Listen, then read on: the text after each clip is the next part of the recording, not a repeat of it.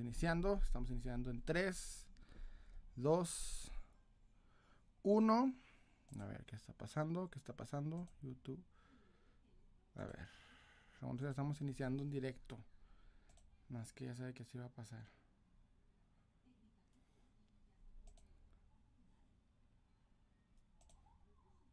Listo, ok. Estamos iniciando, estamos iniciando en YouTube. Muchas gracias. Me comenta. Eh, ok, ya. Ya estamos iniciando en 3, 2, 1. Y ya estamos, ya estamos, ya estamos. 5, 4, 3, 2, 1. Y Listo, ahora sí. Bienvenidos una vez más a Salem Collector. Estamos en otro hermoso sábado, 2, eh, bueno, 18 de este eh, febrero. Estamos iniciando otra vez live. Muchas gracias por estar acá el día de hoy. Traigo bastantes, bastantes temas de coleccionismo. Ya saben en qué consisten estos lives. Vamos a platicar diversos temas de coleccionismo, cómics, cine, obviamente relacionado al tema que se puede notar. Y este, me gusta iniciar diciendo principalmente que recuerden que este es un live donde hablamos de estos, de estos temas. Si llega hablándome, ya saben, de temas de, amor, de cariño, ese tipo de cosas, pues aquí no es, sigan scrolleando.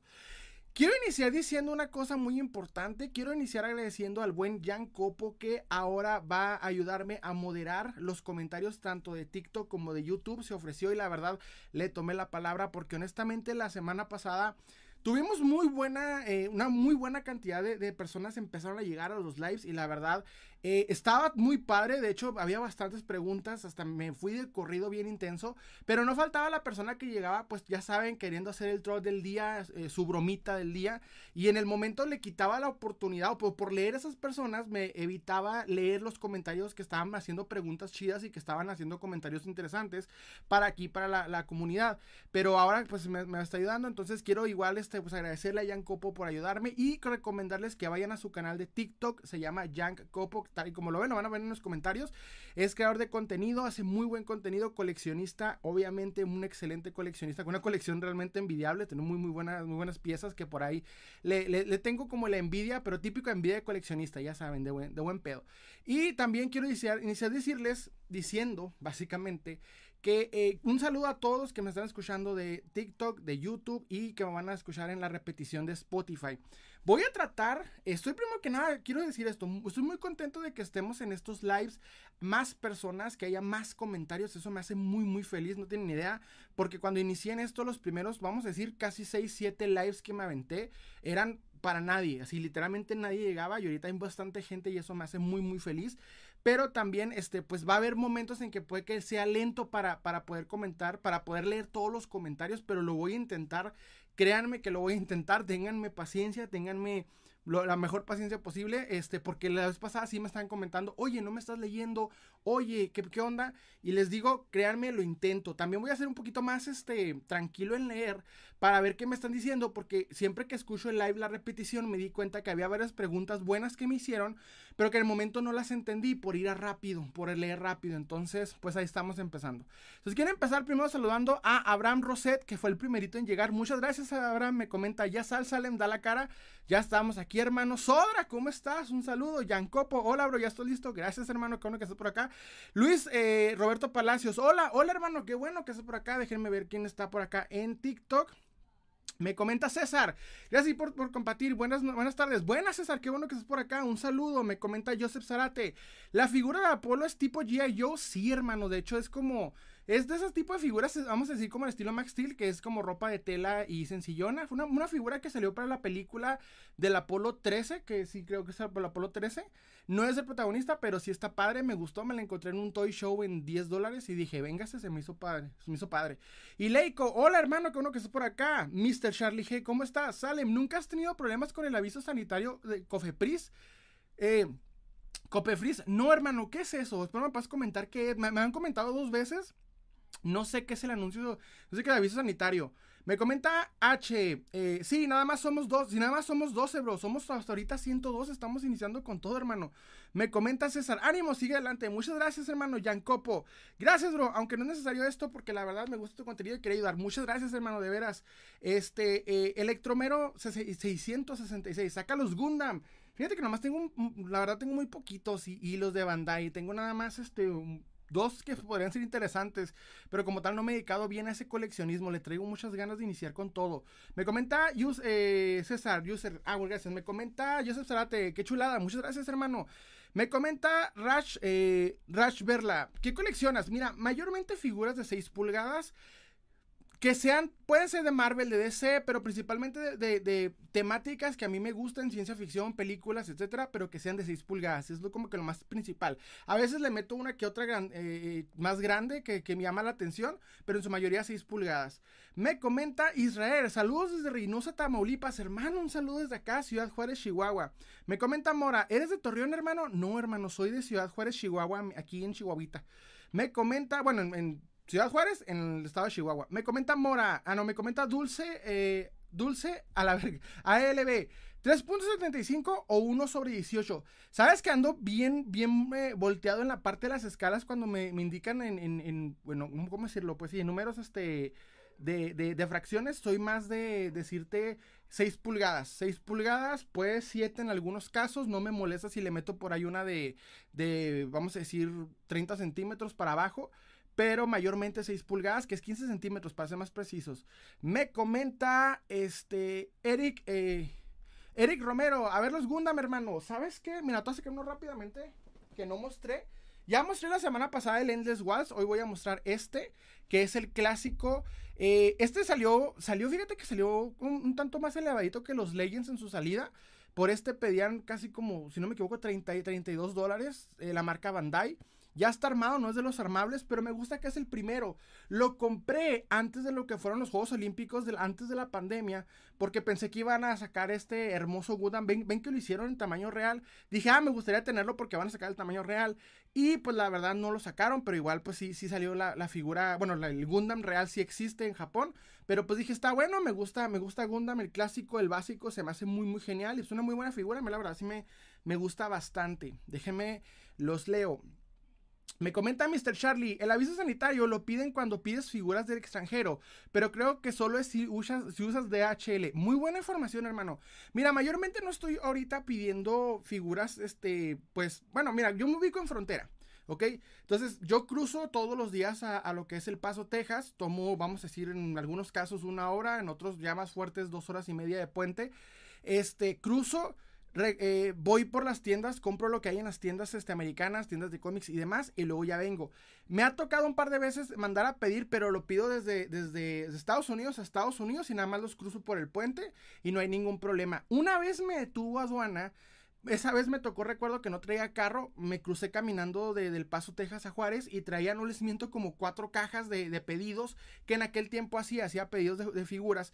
Y justamente llegando, a, eh, me detuvo una de aduana y me comenta, ¿sabes qué? ¿Sabías que nada más puedes cruzar seis tipos de juguetes, seis tipos de marca diferentes de juguetes? Y yo recuerdo que traía como 12 figuras en caja este, nuevas, o sea, en caja, pero en caja todavía de, que recién las había eh, traído de eBay. Y hasta me molesto y digo, ah, pues chido, porque cuando pasas en carro casi no hay problema. Cuando pasas caminando es donde te pasan y te ponen un poquito más especiales. Pero en carro cuando cruzas no te, no te pasa mucho. A menos que cruces, pues sí, una cantidad ya bastante notoria que es para hacer negocio, pues sí te detienen y obviamente te checan y todo el rollo. Pero por ejemplo, si traes vamos a decir, unas 15, 20 figuras, pero pues obviamente están ahí en una cajita, o sea, no se ve muy ostentoso, no te dice nada. Mayormente es cuando, este, ¿cómo se dice? Mayormente es cuando eh, traes una, una, cantidad bastante notoria que hasta la, la cajuela la traes abierta porque no te cabe, entonces ahí sí te detienen, te checan y te hacen un cobro si es necesario. Y de hecho sé que por ahí aduana nos tiene registrados las figuras con forma humana, entonces ahí más o menos por va más o menos el tema en cuanto a aduanas, pero casi no va a tener por estar aquí en Ciudad Juárez. Me comenta, espérense, me se me va el rollo. Espérense, ok. Y Leico, ¿cuántos centímetros es una pulgada? Si yo, 2.5 centímetros es una pulgada, aproximadamente. Hay, hay unos numeritos que se me van. No, no, no, no soy bueno en matemáticas. Eh, Germán Murarrera, saludos Alem, llegué algo temprano. Qué bueno, hermano, un saludo, ¿cómo estás? De hecho, eh, por ahí tenemos un trato muy, muy genial y me, me estoy muy emocionado por esa pieza de, de que le había comentado, es el Redeemer eh, del, Redentor, se llama Redeemer, de McFarlane Toys, una versión que salió en negro con, con dorado, con plateado. Perrota que dejé ir varias veces, pero ya, ya la tengo en la mano, ya nomás es, ahora sí, terminar el trato. Joseph Zarate, Titan Hero desaparecerá, he escuchado rumores. ¿Sabes que Yo no he escuchado rumores como tal en contra de Titan Hero, yo personalmente sé que es una, una línea dedicada más al coleccionismo, bueno, para, para más, más para los niños, es para niños, se puede coleccionar, pero las figuras están muy sencillas, muy seguras, para que un niño de, vamos a decir, 2, 3 años juegue con ellas tranquilamente. Pero como tal no creo que desaparezcan. De hecho es una muy buena inversión para, para, la, para las marcas tanto DC como Marvel. Les ayudan, tienen muy buena muy buenas ventas, no como una, vamos a decir, un Funko o algo por el estilo, pero sé que venden bien y ayudan bastante. Me comenta 2D, casi me olvidé el live, hermano, un saludo, qué bueno que estás por acá. Charlie aquí les va, me comenta, hello there, hello hermano, ¿cómo estás? La frase de Obi-Wan. Me comenta Ian Copo, mira bro, un menando un comentario ofensivo y lo puedes silenciar. Muchas gracias hermano, de, buenas, de veras, porque yo, yo siempre lo digo, no tengo haters como tal, o sea, no hay la cantidad de haters como para decir, ah, no manches, sale. Pero no falta el chavo que quiere venir como que contar el chiste del día para su idea, su mente. Y pues sea como sea, a veces me dan comentarios y, por leer esos comentarios se me va el rollo y pierdo ahí el tiempo. Entonces, por eso el buen Jan nos está apoyando hoy para hacer un poquito más dinámico el live. Me comenta Charlie aquí les va. Así como Namor, Salem Colector, eh, Salem Colector cruza fronteras, hermanos. Somos mexicanos, todos cruzamos fronteras. Pero pues ya, es algo muy común aquí en mi ciudad. De hecho, casi la mayoría de las personas pues cruzan siempre para la compra del día para lo que sea. Muchos vendedores, cuando a ustedes les toque ver un vendedor de Ciudad Juárez en los grupos de Facebook y diga eh, envíos desde Ciudad Juárez, en su mayoría tiene la, la, oportunidad de cruzar y la mayoría de las piezas las compra de Ciudad Juárez y las vende, es, los compra del Paso, Texas y las vende para Centro de la República. Es muy buena, es muy buena forma de, de, de no tal cual de, tener dinero, sino más bien de, de pues hacer envíos y generar algo de ganancias. Eh, no hay problema cuando hay buenos vendedores que saben como que, ah, esta es una buena pieza, la voy a enviar hay uno que otro acaparador que se pasa de, rosca, que compra una pieza en 20 dólares y te está pidiendo casi los mil pesos. Esto pasa y llega a pasar mucho.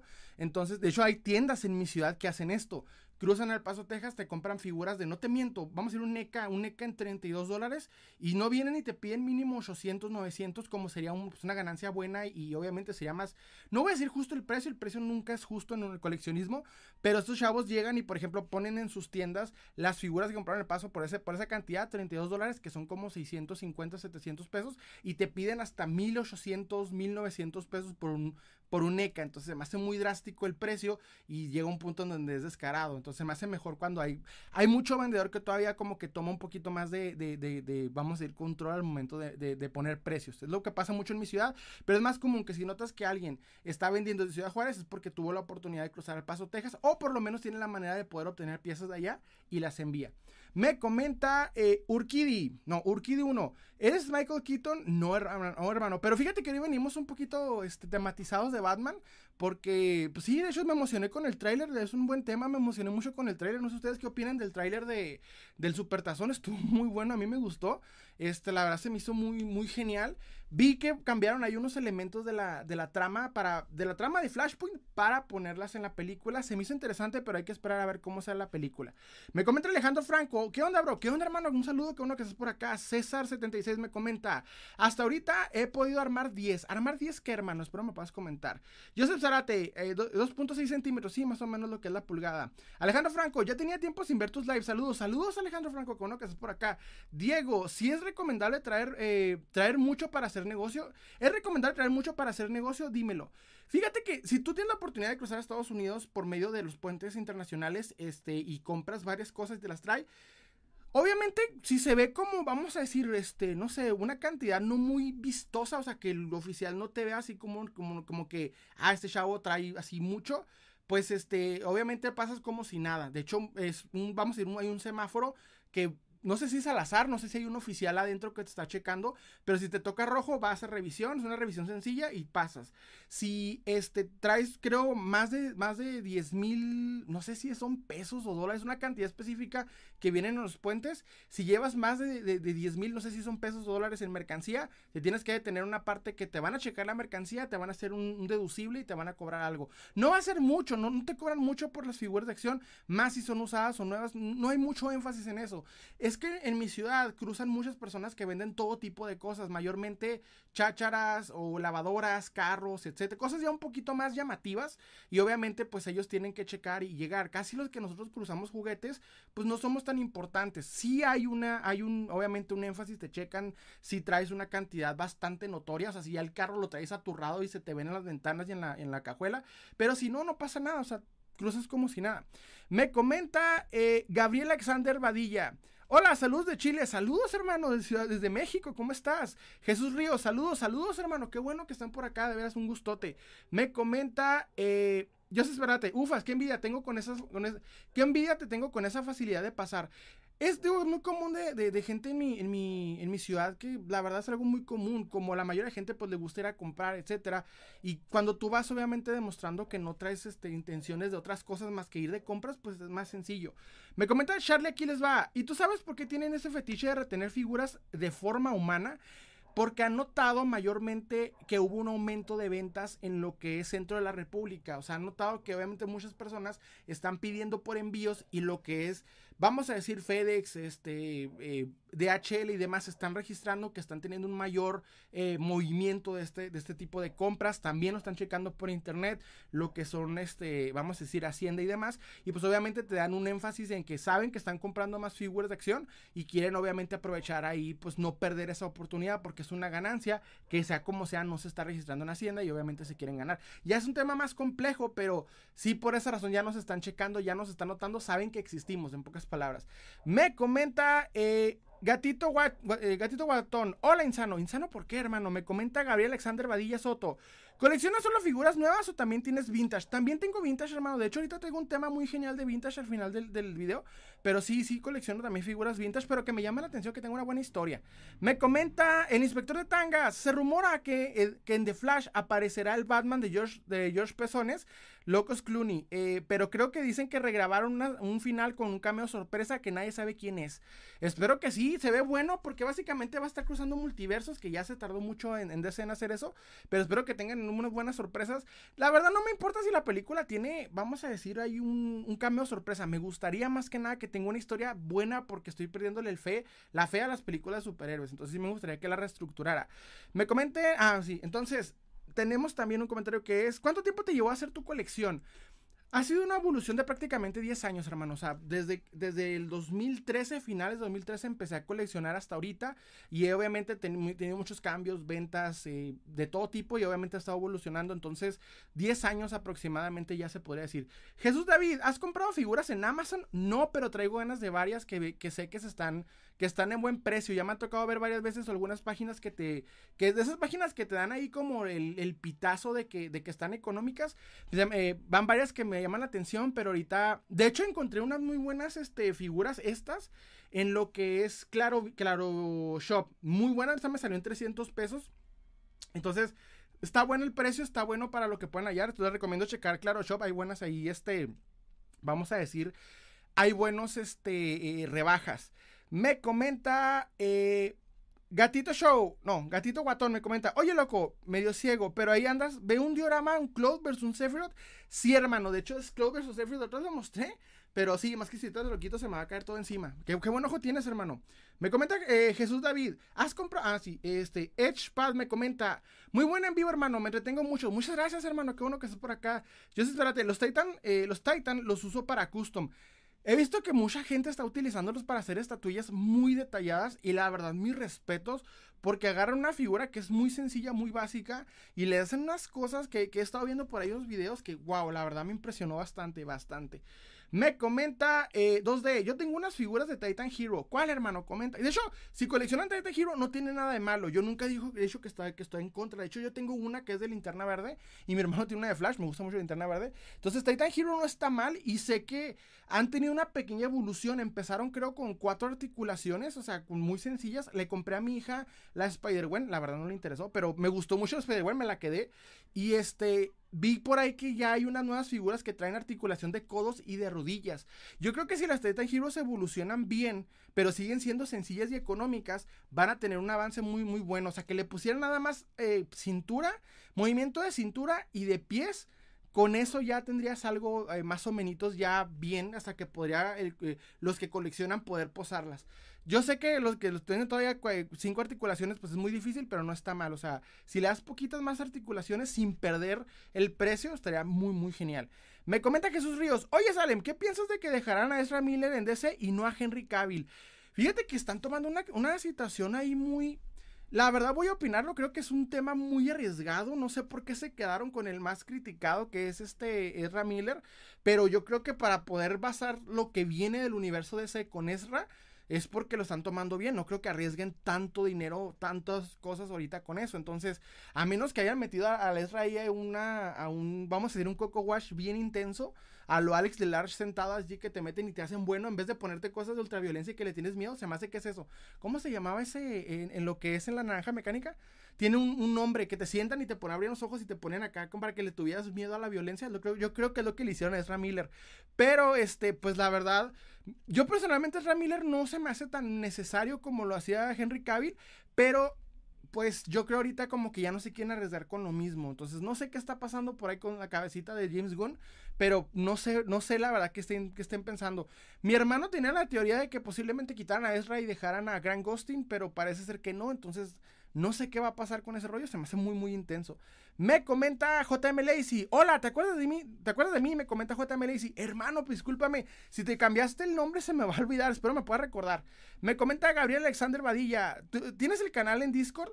No, de, no sé, me recomiendan abrirlo en Discord, es una buena idea. Me comenta Gatito Guatón, yo soy un flipado de Gundam y, y quería saber qué opinas de las figuras de los Gunpla y Model Kits. Mis respetos para que le tenga la paciencia para armarlos, porque sé que he estado viendo varios videos de cómo los arman. Y la verdad, yo soy un poquito trocho para ser tan, tan específico. Ya en el custom batallo. Entonces, ya cuando es así, no quiero, por ejemplo, aparte de poner calcamonías o en la parte de poner, de armar las piezas, soy un poquito más descuidado. Me da, me da miedo por eso comprar esas piezas para yo armarla. Pero desde hace, desde hace rato eh, traigo como la intención de poder comprarlas. Usualmente, cuando yo adquiero un Gundam, procuro que ya esté hecho y que sea una figura sólida me gusta más para que tenga más durabilidad en mi colección. Pero no estaría mal empezar con algún model kit para poder armarlo. Me comenta Gabriel Alexander Badilla Soto. ¿Tienes algo de Shocking o mechas?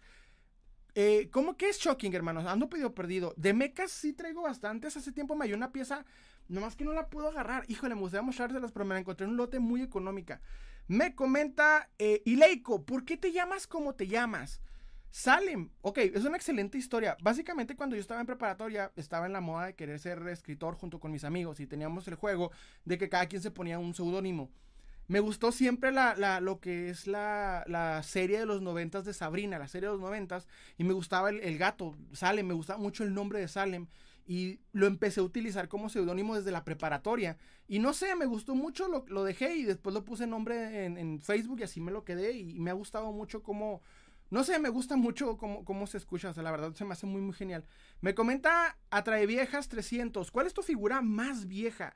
Fíjate que hace poco me puse a checar eso, es, un, es el Darth Vader del 77 de Kenner. Hasta ahorita es la más vieja que tengo, 77 de Kenner, el Darth Vader. Me comenta Edgar Paz 666. Muy bueno tus en vivos, hermano. Aprendo mucho sobre las colecciones. Muchas gracias, que uno que estás por acá. Charlie aquí les va, me comenta. ¿Ya viste Ant-Man and the Wasp en Contomenia? No la he podido ver aún. Este, he tenido unos ahí, unos problemillas que no me han dejado ir al cine. Pero tengo la intención de verla esta semana. Sé que ya, ya no, no voy con altas expectativas pero mínimo ya sé que, pues voy a ver a Kang, ¿no? Lo que yo quiero es ver a Kang. Me comenta eh, Copy Toys. Buenas noches, saludos de Chicago, hermano. Que uno que estás por acá. Wens Pérez, no me olvido de ti, hermano. Abrams Roset me comenta. ¿Checaste las nuevas figuras de Street Fighter de Yada? Estaban buenas, me gustaron mucho. No sé en cuánto está el precio, pero sí sería bueno. Alguien me mandó rosas, Mike González. Muchas gracias, hermano. Qué bueno que estás por acá, de veras de corazón. Muchas gracias. Me comenta Gatito Guatón. Te apuesto el güey, te apuesto, güey, que es una figura de Transformers o Macros Robotech. Tengo una, tengo varias Transformers, lo que son este Optimus Prime. Bastante Optimus Prime. Me comenta eh, Charlie, aquí les va. Sasha Kyle me parece automáticamente ser mi nueva waifu. Está muy interesante Sasha Kyle. Se me hizo muy, muy bien la nueva Superhero. Porque lo que noté es que en vez de ver al Superman eh, flaquito que hemos visto en los cómics, pusieron que ella es el Superman de esa versión de Flashpoint. Se me hizo una joya porque creas un nuevo personaje y al mismo tiempo queda muy bien. Germano Herrera me comenta, ya me exhibiste, intento no ser hambre. No te preocupes, hermano, no, no, al contrario. De hecho, muy buenos precios, debo admitirlo. Atrae Viajes 300 me comenta, ¿cuál es tu figura? Ahí te había comentado. Eh, Mr. Charlie me comenta, ¿cómo empezaste a coleccionar? Fíjate que hace bastante tiempo, primero yo coleccionaba eh, cómics. Era, llegó lo que es del New 52, la, la época de New 52 en, en DC tuve la oportunidad de, aprovechar ese reinicio, empezar a coleccionar cómics y un día buscando grupos en mi ciudad, grupos de Facebook de cómics, me encontré uno que se llamaba Cómics y Figuras. Entré a este grupo, empecé a checar que había mucha gente que coleccionaba figuras. Yo personalmente se me hizo, me, me llamó mucho la atención, pero dije, no quiero porque ya gasto mucho en cómics para que en figuras. Pero poco a poco, este, me gustó mucho la idea. Lo primero que hice fue decirle a mi hermano, hermano, este, dame los juguetes que te heredé. Mi hermano es seis años menor que yo.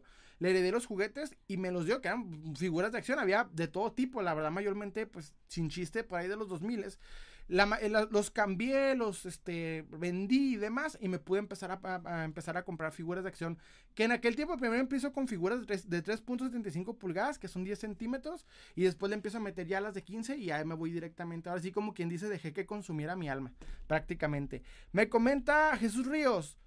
Eh, ah, me comenta Copy Toys 2020. ¿Ya hablaste del tráiler de The Flash? De verdad me emocioné al verme a mi Batman favorito. Fíjate que está muy genial cuando, cuando sale este, este hombre que me encanta, ¿cómo se llama? Este, eh, eh, me acaban de decir el nombre.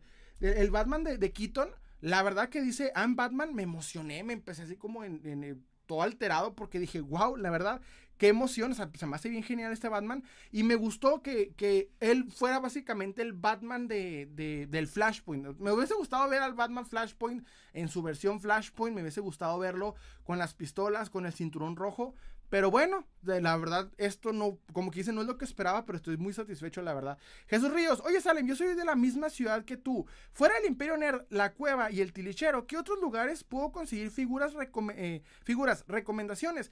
Fíjate que en lo particular en Ciudad Juárez la mejor manera de conseguir figuras de acción es yendo de cacería en lo que es las segundas y también en Marketplace. En Marketplace me estoy hallando muy buenas este, piezas. De hecho, hay muy buenos vendedores que te recomiendo más que nada se mueven por Marketplace y es un buen lugar para cazar a buen precio. Nomás el pedo es, es concretar el lugar y hora, pero es el mejor lugar hasta ahorita para, para coleccionar en Ciudad Juárez lo que son figuras a buen precio. Hasta eso sí hay uno que otro que se pasa medio, medio fuerte en el precio, pero la mayoría, bueno, no la mayoría, o sea, hay muy, muy buenas oportunidades, muy buenas piezas. Últimamente le he estado pegando ahí, la verdad, me ha ido bien. Entonces te recomiendo checar mucho Marketplace y e ir a, las segundas, pero no a las que todo el mundo va. Te recomiendo ir a las más lejanas porque siempre te hallas como joyitas muy buenas. Pero si te gusta más que nada lo que es Marvel Legends, lo que es DC Multiverse y demás, pues sí te recomiendo Marketplace. Me comenta, espérense. Eh, ¿Cuál es la figura esta semana que te gusta? De esta semana que me gusta, vi que se anunció por ahí una del, Superman, este, eh, delegado de Flashpoint del cómic, se me hizo bien, esa es la que más o menos le traigo ganas. Y una que a mí, de, pues obviamente las que acaban de salir de, Batman de, la trilogía de Nolan. Me comenta Germán, son 10 mil pesos al eh, son 10 mil pesos límites a cruzar todos los en, los puentes. Es cierto, hermano, 10 mil pesos y a partir de ahí tienes que checar y, y ir con aduana, es un pedo. Me comenta Alfredo MX, ¿qué onda? ¿Qué onda, hermano? ¿Cómo estás? Me comenta Papi, vendo juguetes americanos, tengo muchísimos, ¿cómo le hago para venderlos en línea? Tengo muchos. Te recomiendo entrar a los grupos de venta y este, publicarlos en Marketplace, pero si en tu ciudad no hay mucho coleccionista en los grupos de venta, para empezar poco a poco y obviamente pues tienes que buscar la manera de, enviarlos por Mercado Libre para que empieces a generar buenas referencias y, que la gente obviamente te empiece a comprar. Pero pues te recomiendo más que nada grupos de, grupos de Facebook de, coleccionistas. Me comenta Ileiko, ¿por qué te.? me comenta Saúl Críticas, ¿no tienes figuras del Joker? Figuras del Joker, sí, bastantes. De hecho, hermano, tengo toda una colección que puedes encontrar en la sección Mis colecciones de mi TikTok. Ahí lo vas a encontrar, tengo bastantes. De hecho, hace poco las publiqué. A echarle aquí les va, me comenta, a esperar los remates en Walmart. Ya no hay remates en Walmart. Ya cuando hay los remates de Walmart en Estados Unidos ahorita me están molestando porque literalmente le bajan 3 dólares a la pieza. O sea, está el, está el Legends en 25 y en remate está en 19. Y es como, pues no mames, no es un remate. remate son 5 dólares. Que me ha tocado ver, me acuerdo comprar Legends en 5 dólares. Pero no, no me convencen esos remates todavía. Me comenta Marquitos Gómez, bro, ¿cuál es tu figura más épica y exclusiva? Exclusiva como tal, casi no le metí algo que exclusivo y de hecho tendría que checar bien para no verte, no decirte como tal, pero las que más se me hacen difíciles de encontrar, no sé si a ustedes les pasa, son las de Walgreens. Las de Walgreens como que se están volviendo un poquito más difíciles, pero así exclusiva, exclusiva como tal, no, no, no te sabría decir, no me viene a la mente. Me comenta que Carlos Castillo, que, que, espérate, ¿Qué edad tienes? Tengo 29, hermano. Tengo 29 años. Charlie aquí les va, me comenta. Se lo compré, eh, se lo compré buena a mi hija y no le gustó y me lo quedé. Sí, de hecho, o sea, se la regalé, pero no le gustó y pues dije, ah, véngase para acá.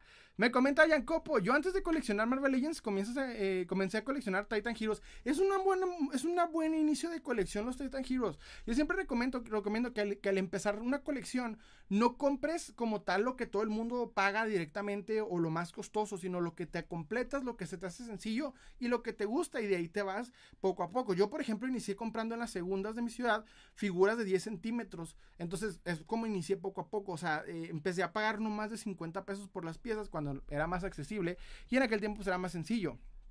Me comenta Manuel, eh, Manuel, espérate, va a decir Manuela Antonio Rar. Experimento Ludovico, exacto, hermano, es el experimento Ludovico, es el que le hicieron a Ezra Miller, el experimento Ludovico. Cuando sientan a este Alex Delarge y le ponen todas las gotitas y les ponen este abrir los ojos para que vea, le tenga miedo a la violencia, es lo que le hicieron a, Ezra Miller para que ya no la siguiera cagando. Me comenta Copo, yo me hice toda la colección de Titan Heroes de Avengers Infinity War, pero pues después la vendí. Fíjate que he visto muchos coleccionistas que, que han generado buena ganancia vendiendo toda la colección. No sé si como tal se cotizan, no me ha tocado ver que un Titan Hero se cotice, pero es, buen, es bueno para iniciar una buena colección. Me comenta eh, Copo. Ah, no. Me comenta, se me fue, se me fue. Ah, ok, ya. A mí me gusta el Christian Bale, me comenta Gatito, Jesús Ríos. Oye, Salem, soy la misma. Ah, ok. Ya, Copitois me comenta, es que no es lo mismo un I'm Batman a oír Soy el Venganzas. De hecho, Gabriel Alexander Badilla, ¿qué son las segundas? En mi ciudad, en el norte, se les dice a lo que es los creo que por, por ahí de, Tijuana les dicen los sobre ruedas, en Centro de la República les dicen tianguis y en varios, le dicen varias, varias cosas, son los tianguis, en pocas palabras, los tianguis, eh, las segundas, eh, los sobre ruedas, etcétera. Pero en mi ciudad se les dice segundas por segunda mano. Me comenta eh, bro, ¿qué opinas de la, de la Marvel Legends de Ant-Man Comic? Oigan, vi esa figura. Yo tengo la versión de Toy Beast porque es la que más se parecía a la clásica. Sé que Marvel Legends sacó y no sé por qué hasta ahorita la están sacando, pero creo que esa figura espero no sea muy cotizada. No me ha tocado ver que Ant-Man se cotice mucho, la verdad, siempre que sale, más que nada en cuanto al cómic se refiere. Y entre más clásico, no creo que sea un reto conseguir, o sea, no creo que vaya a ser tan difícil como usualmente algunas figuras se cotizan. Entonces es buen momento para empezar a ver cómo se puede obtener. Voy a ver si la puedo obtener también de manera sencilla. No, no, no pienso como tal que vaya a ser un retote súper extremo como muchas figuras que salen de Marvel Legends. Y la verdad se me hizo un muy buen concepto y que le hacía mucha falta porque la de Toy Biz está un poquito escualidona y la verdad se ve un poquito asimétrica. Así me gustaría más que nada esa versión. Me comenta Gatito Guatón, ¿estás en directo acá en YouTube y en TikTok? Sí, hermano. Estoy en los dos. Me comenta eh, un tal sin nombre. Hola, ¿te acuerdas de mí? Un tal sin nombre. Hermano, si te cambiaste el nombre, se me va a olvidar, espero me pueda recordar. Dos de el Capitán Spider-Man de Hulk y Iron Man de Capitán América de. espera. Spider-Man de Hulk y Iron Man de Capitán América de Thor y de Ant-Man. Ah, de tu colección de. De Titan Heroes. Buena colección, los Hulk. Me comenta Carlos Castillo, ¿tienes algo de los superpowers? Fíjate que tengo nada más a Linterna Verde porque es la primera figura de Linterna Verde que ha existido. Antes de eso no había. Este, y eh, hace tiempo me pude encontrar en 80 pesos en un tianguis lo que fue el, el ¿cómo se llama? El Darkseid sin capa, pero el Darkseid en 80 pesos. La verdad hice muy buen trato con una, con una este, conocida amiga mía que de hecho hace contenido también. Y la verdad pude, gané muy buenas piezas en, en cambio. Entonces me costó 80 pesos, fue una muy buena, muy buena compra. Me comenta Jesús David, yo apenas compré en Falcon y Wolverine en Amazon y me salieron 766 y con el descuento en 666. Oigan, muy buen descuento, hay que estarle pegando constantemente a las páginas. Yo personalmente siempre les, repelo, pero es un buen lugar. Me comenta Carlos Castillo, ¿tienes el faraón de los superpowers? No, no, la verdad no, no, no lo tengo. Está, está, sé que está dificilón esa versión. Espero que McFarlane la saque ahí en una reedición sencillona. 89, tienes figuras de Halo. Tengo nada más al Master Chief, la verdad. Porque el Master Chief de Jaguar es el que más me convenció. Hay varios, de hecho, pero creo que es el del 4, el del videojuego 4. Entonces hay varias de lo que es lo que sacó Jaguars. ¿Qué precio tiene el Spider-Man de atrás? Ah, no, hermano, no se venden. No sé cuánto andan. De hecho, ahorita los Spider-Man, esos, o algunos se cotizado. Y Leico, me caes muy bien. Muchas gracias, hermano. También me caes muy bien. Me comenta, eh, Manuel, ¿te gusta el TCG? Fíjate que mm, mi hermano me intentó meter a, Yugi. Eh, por un tiempo quise jugar con el deck de las melodiosas porque era más sencillo, tenía un comunero y con eso armé mi deck, pero la verdad no, no, no conecté bien al final, entonces ya lo, lo dejé. Pero es el que me hace más interesante de los TCG, la verdad. Y una vez incluso me, me, invitaron a una, había una tienda que vendía Magic y me invitaron y me regalaron un deck, pero no, no me conecté al final, entonces la tuve que dejar. Me comenta Ileiko, ¿cuántos años tenías cuando empezaste a coleccionar? Híjole, creo tenía 20. 20, si no, sí, tenía 20 años aproximadamente. Más o 20, eh, 19, 20, por ahí más o menos. De hecho, bien, bien, bien, como a finales de los 19. Me comenta 2D, ¿cuál es la figura esta semana? Ah, me comenta, ya te he comentado, hermano. Saúl Críticas, ¿tienes figuras de Joker? Sí, ya te he comentado. 2D, tengo un Robotech, pero pirata. Ah, ¿cuál, hermano? Estas están buenas. Me comenta Manuel BZT. ¿Cómo cuánto valen ahorita las piezas Cayodo de Eva de Evangelion? Fíjate que no sabría si exactamente cuánto, pero sé que todo lo que está saliendo ahorita de Evangelion está bien cotizado porque hay muy poco y no han sacado, no hay una empresa ahorita que te está haciendo figuras de Evangelion. Es buen momento para empezar a cotizarlas. ¿Cómo? Te recomiendo entrar a los grupos de venta que tengas, que veas que haya más movimiento y en esos grupos pones en el buscador el nombre específicamente de la pieza que tú tienes y empiezas a checar en cuánto se ha vendido últimamente para que más o menos encuentres ahí un número que, esté más cercano a lo, que sepas que vale. Es la mejor manera de cotizar. Sé que ahorita Evangelion es buena pieza porque para que no te recomiendo ahorita, si no sabes bien el precio, no te vayas directamente a venderla sin saber qué onda, chécala en los grupos de venta. Mucha gente te dirá que, que eBay, no te recomiendo mucho eBay, te recomiendo más que nada los grupos de venta.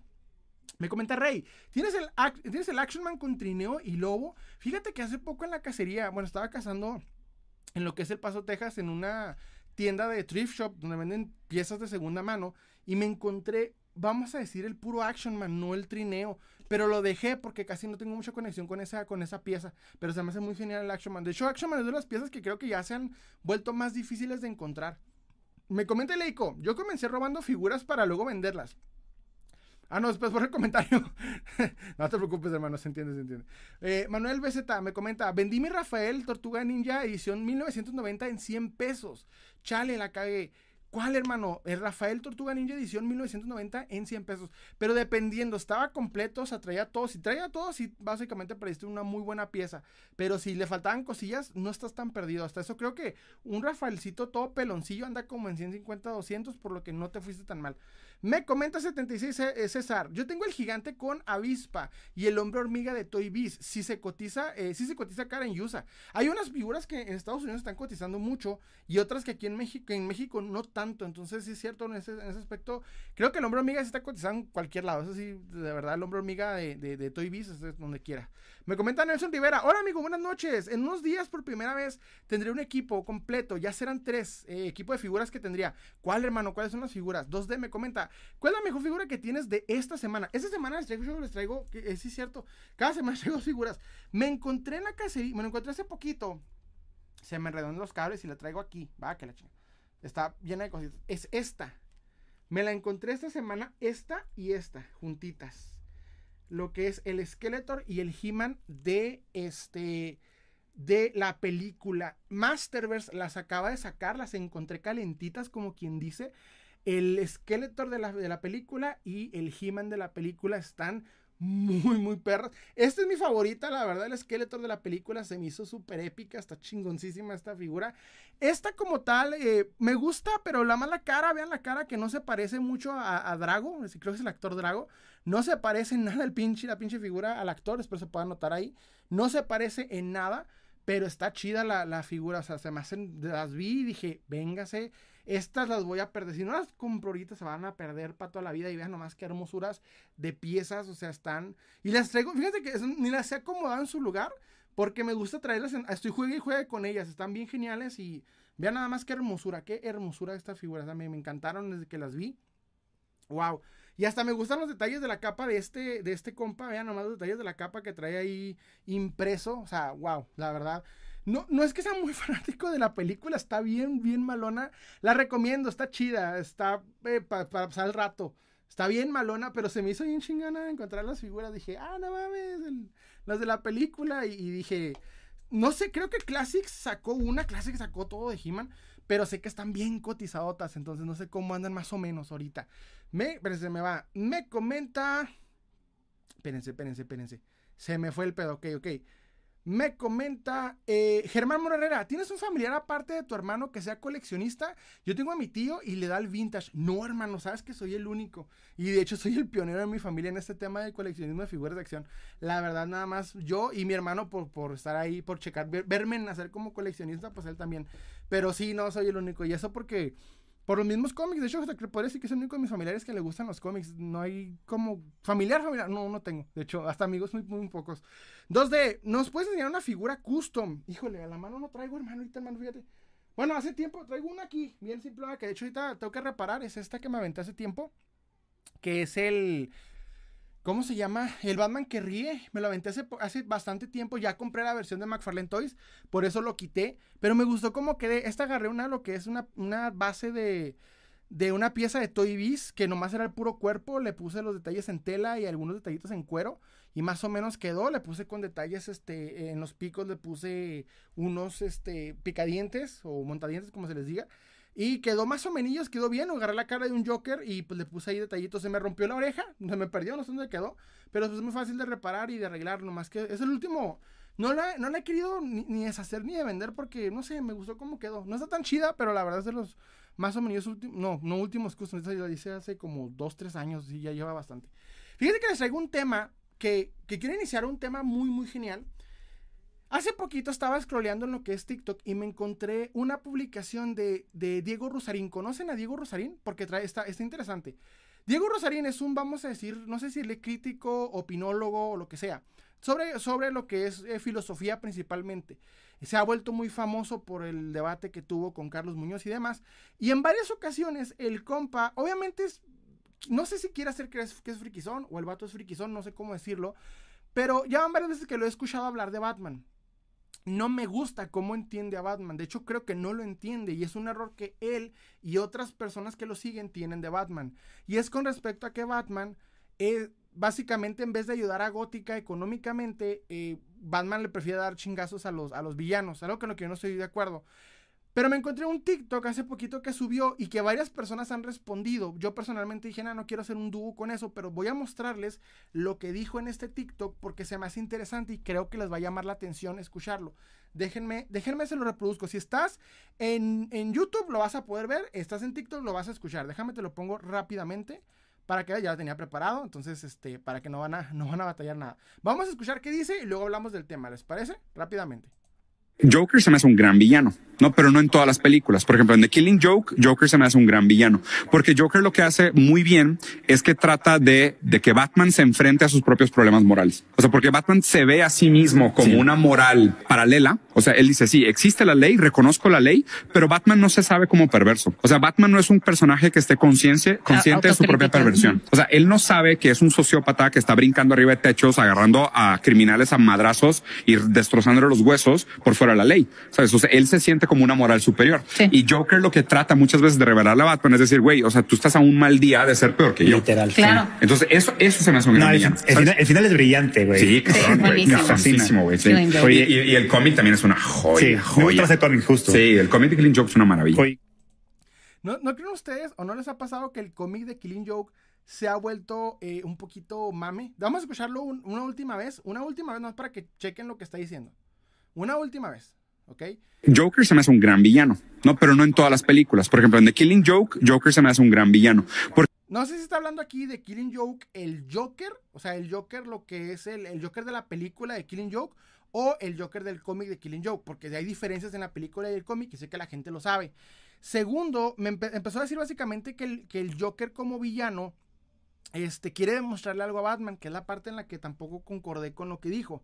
Porque Joker lo que hace muy bien es que trata de, de que Batman se enfrente a sus propios problemas morales. O sea, porque Batman trata de que Batman se enfrente a los dilemas morales. Y el Joker, ok. Se ve a sí mismo como una moral paralela. O sea, él dice, sí, existe la ley, reconozco la ley, pero Batman no se sabe como perverso. O sea, Batman no es un personaje que esté consciente, consciente de su propia perversión. O sea, él no sabe que es un sociópata que está brincando arriba de techos, agarrando a criminales a madrazos y destrozándole los huesos por fuera de la ley. ¿Sabes? O sea, él se siente como una moral superior. Y Joker lo que trata muchas veces de revelarle a Batman es decir, güey, o sea, tú estás a un mal día de ser peor que yo.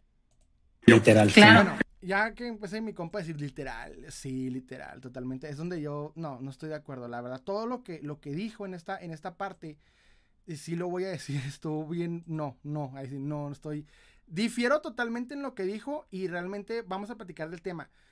Miren, hace tiempo, bueno, esto es una historia rápidamente. Este, yo estaba haciendo lo que es una. eh, yo hacía lo que se llamaba Salem Opina. Ok, en Salem Opina era básicamente lo que hago aquí, que es platicar lo que opino de un tema. Y recuerdo que en un tiempo se empezó a salir mucho de moda lo que era el señor sarcasmo. ¿Recuerdan al señor sarcasmo?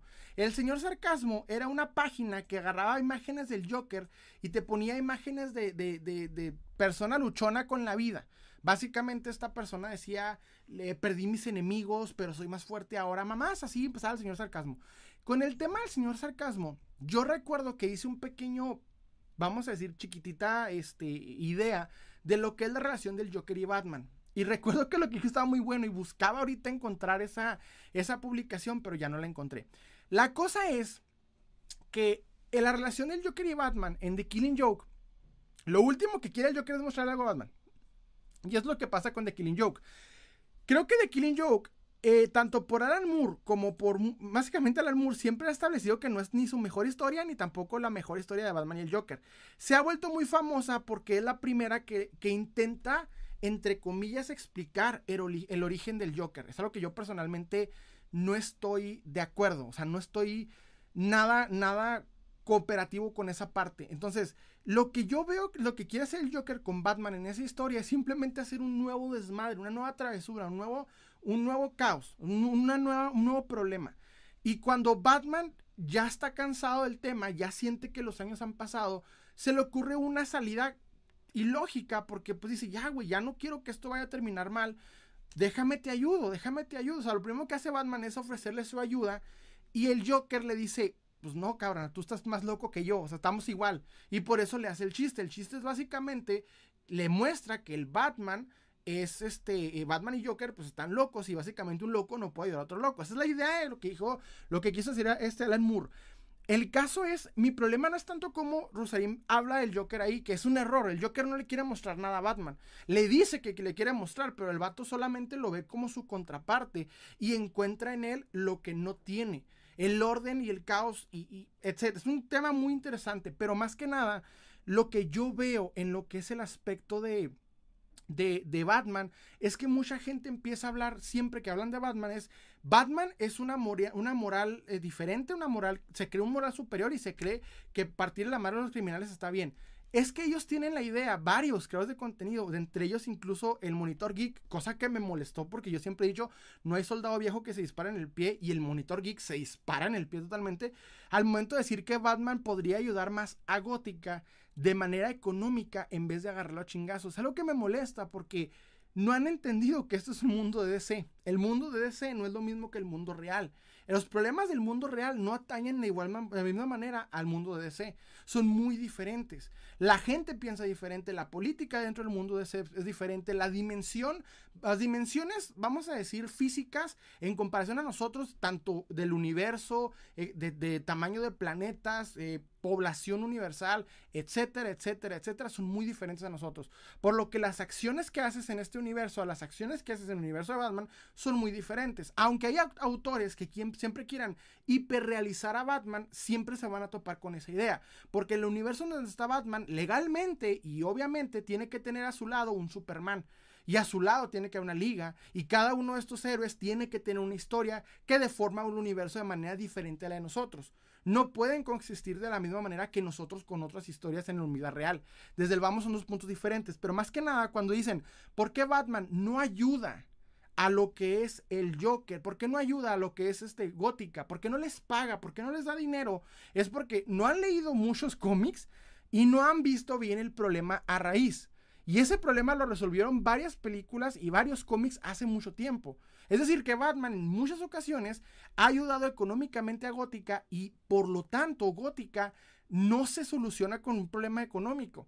En la película de Batman de, Christopher Nolan, en Batman Begins, los papás de, de, de, Batman les pusieron, vamos a decir, un sistema de transporte gratuito a la, ciudad, ayudando a quien más lo necesita. Sus millones los estaban dando filantrópicamente hablando, apoyando a la ciudad, porque ellos sabían que tenían que ayudar a la ciudad. En la de Batman, en la de Batman nueva, en la última de Batman, las cosas cambian, ya no son tan filantrópicos y aquí obviamente tienen ciertos detalles, pero igual han intentado ayudar a la ciudad de la misma manera. Aquí hay un poquito más de diferencia porque lo que hizo el último, este, vamos a decir, el último guionista de la película de Batman a lo que hizo Nolan son muy diferentes. El punto es de que ya ayudaron.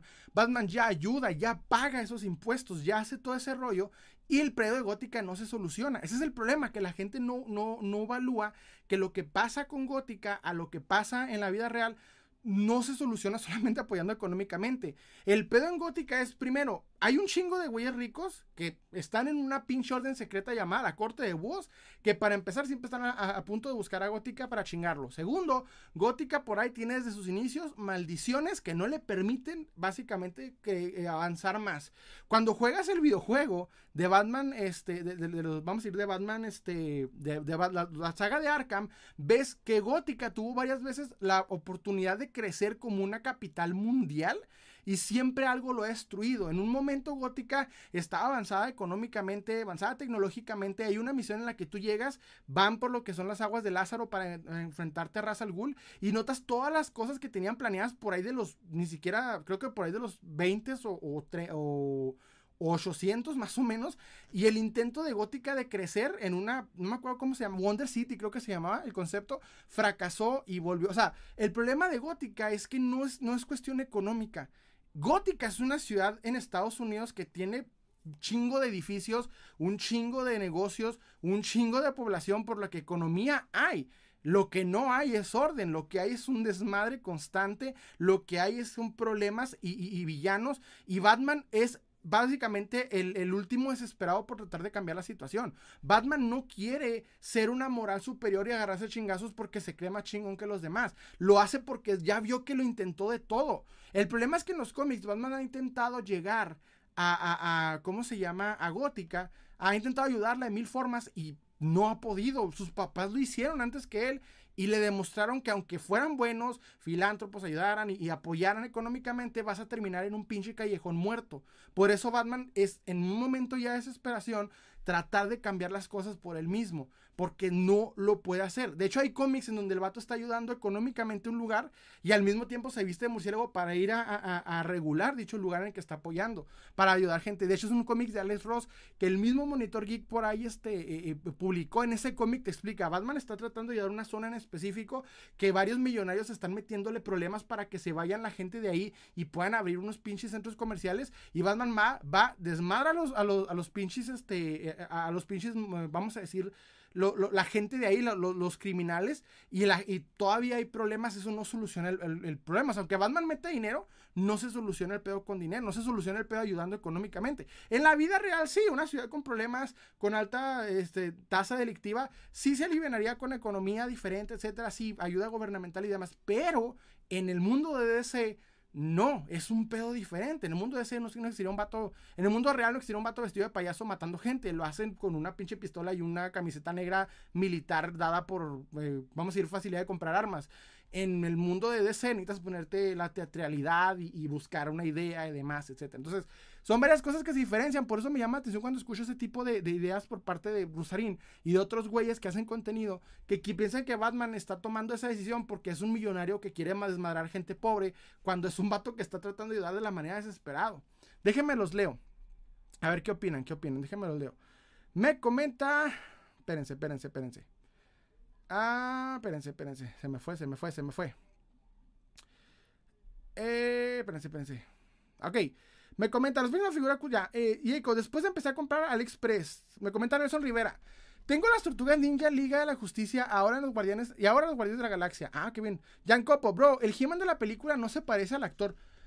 No, nada. De hecho, el he de la película no se parece nada a, a Drago. No me acuerdo cómo se llama el actor que sé que es Drago de Rocky 4, pero no se parecen nada. Yo creo que no tuvieron los, la licencia para, para pagarle. 2D, ¿tienes Hot Wheels? Sí, hermano, durante un tiempo estuve coleccionando Hot Wheels, pero ya no tuve la oportunidad de, seguirle. Porque, no sé, como que cambié, Me comenta Nelson Rivera, ah, una amiga me recomendó ver a Shira, descubrí que soy un asco en lo relacionado a Master of the Universe. No, mira, Master of the Universe se me hace más chida por la historia de los juguetes que como tal el lore de, la historia. El lore está bien estúpido, de hecho lo voy a decir con, respeto y fanatismo chido, el lore está bien estúpido, o sea, hay magia, tecnología, y todo desmadrado, no hay mucha lógica ni el por qué. Está más chida la historia porque hicieron las figuras, o sea, porque querían ganarle Star Wars y estaban desesperados a ver qué podían crear. Eso se me hace más chido. Me comenta Enrique Cruz, ¿qué opinas de las figuras que venden ahorita? Son chinas eh, y precios de 120 a 600 pesos. Para mí, solo les, hermano, se te cortó el comentario. Les recomiendo que si quieren comentar algo un poquito más largo, se vayan directamente a YouTube, en donde también estoy haciendo este, este live, para que no se les corte el comentario, porque YouTube les corta el comentario cuando me están publicando algo largo, no sé por qué. Y en algunos casos le cambian las palabras, entonces una disculpa por eso. Me comenta, este, Enrique Cruz, falta buena puntura. ¿De qué, hermano? Ah, ¿De qué, hermano? Me, perdí. 2D. La figura esta semana que no compraste y ahora te arrepientes de no comprarla. La Phoenix. Por ahí un conocido que anda por aquí traía la Phoenix, la Dark Phoenix. Se me hizo bien chingona, este, pero la vi y dije, ahorita mando mensaje, ahorita me, me, me, contacto.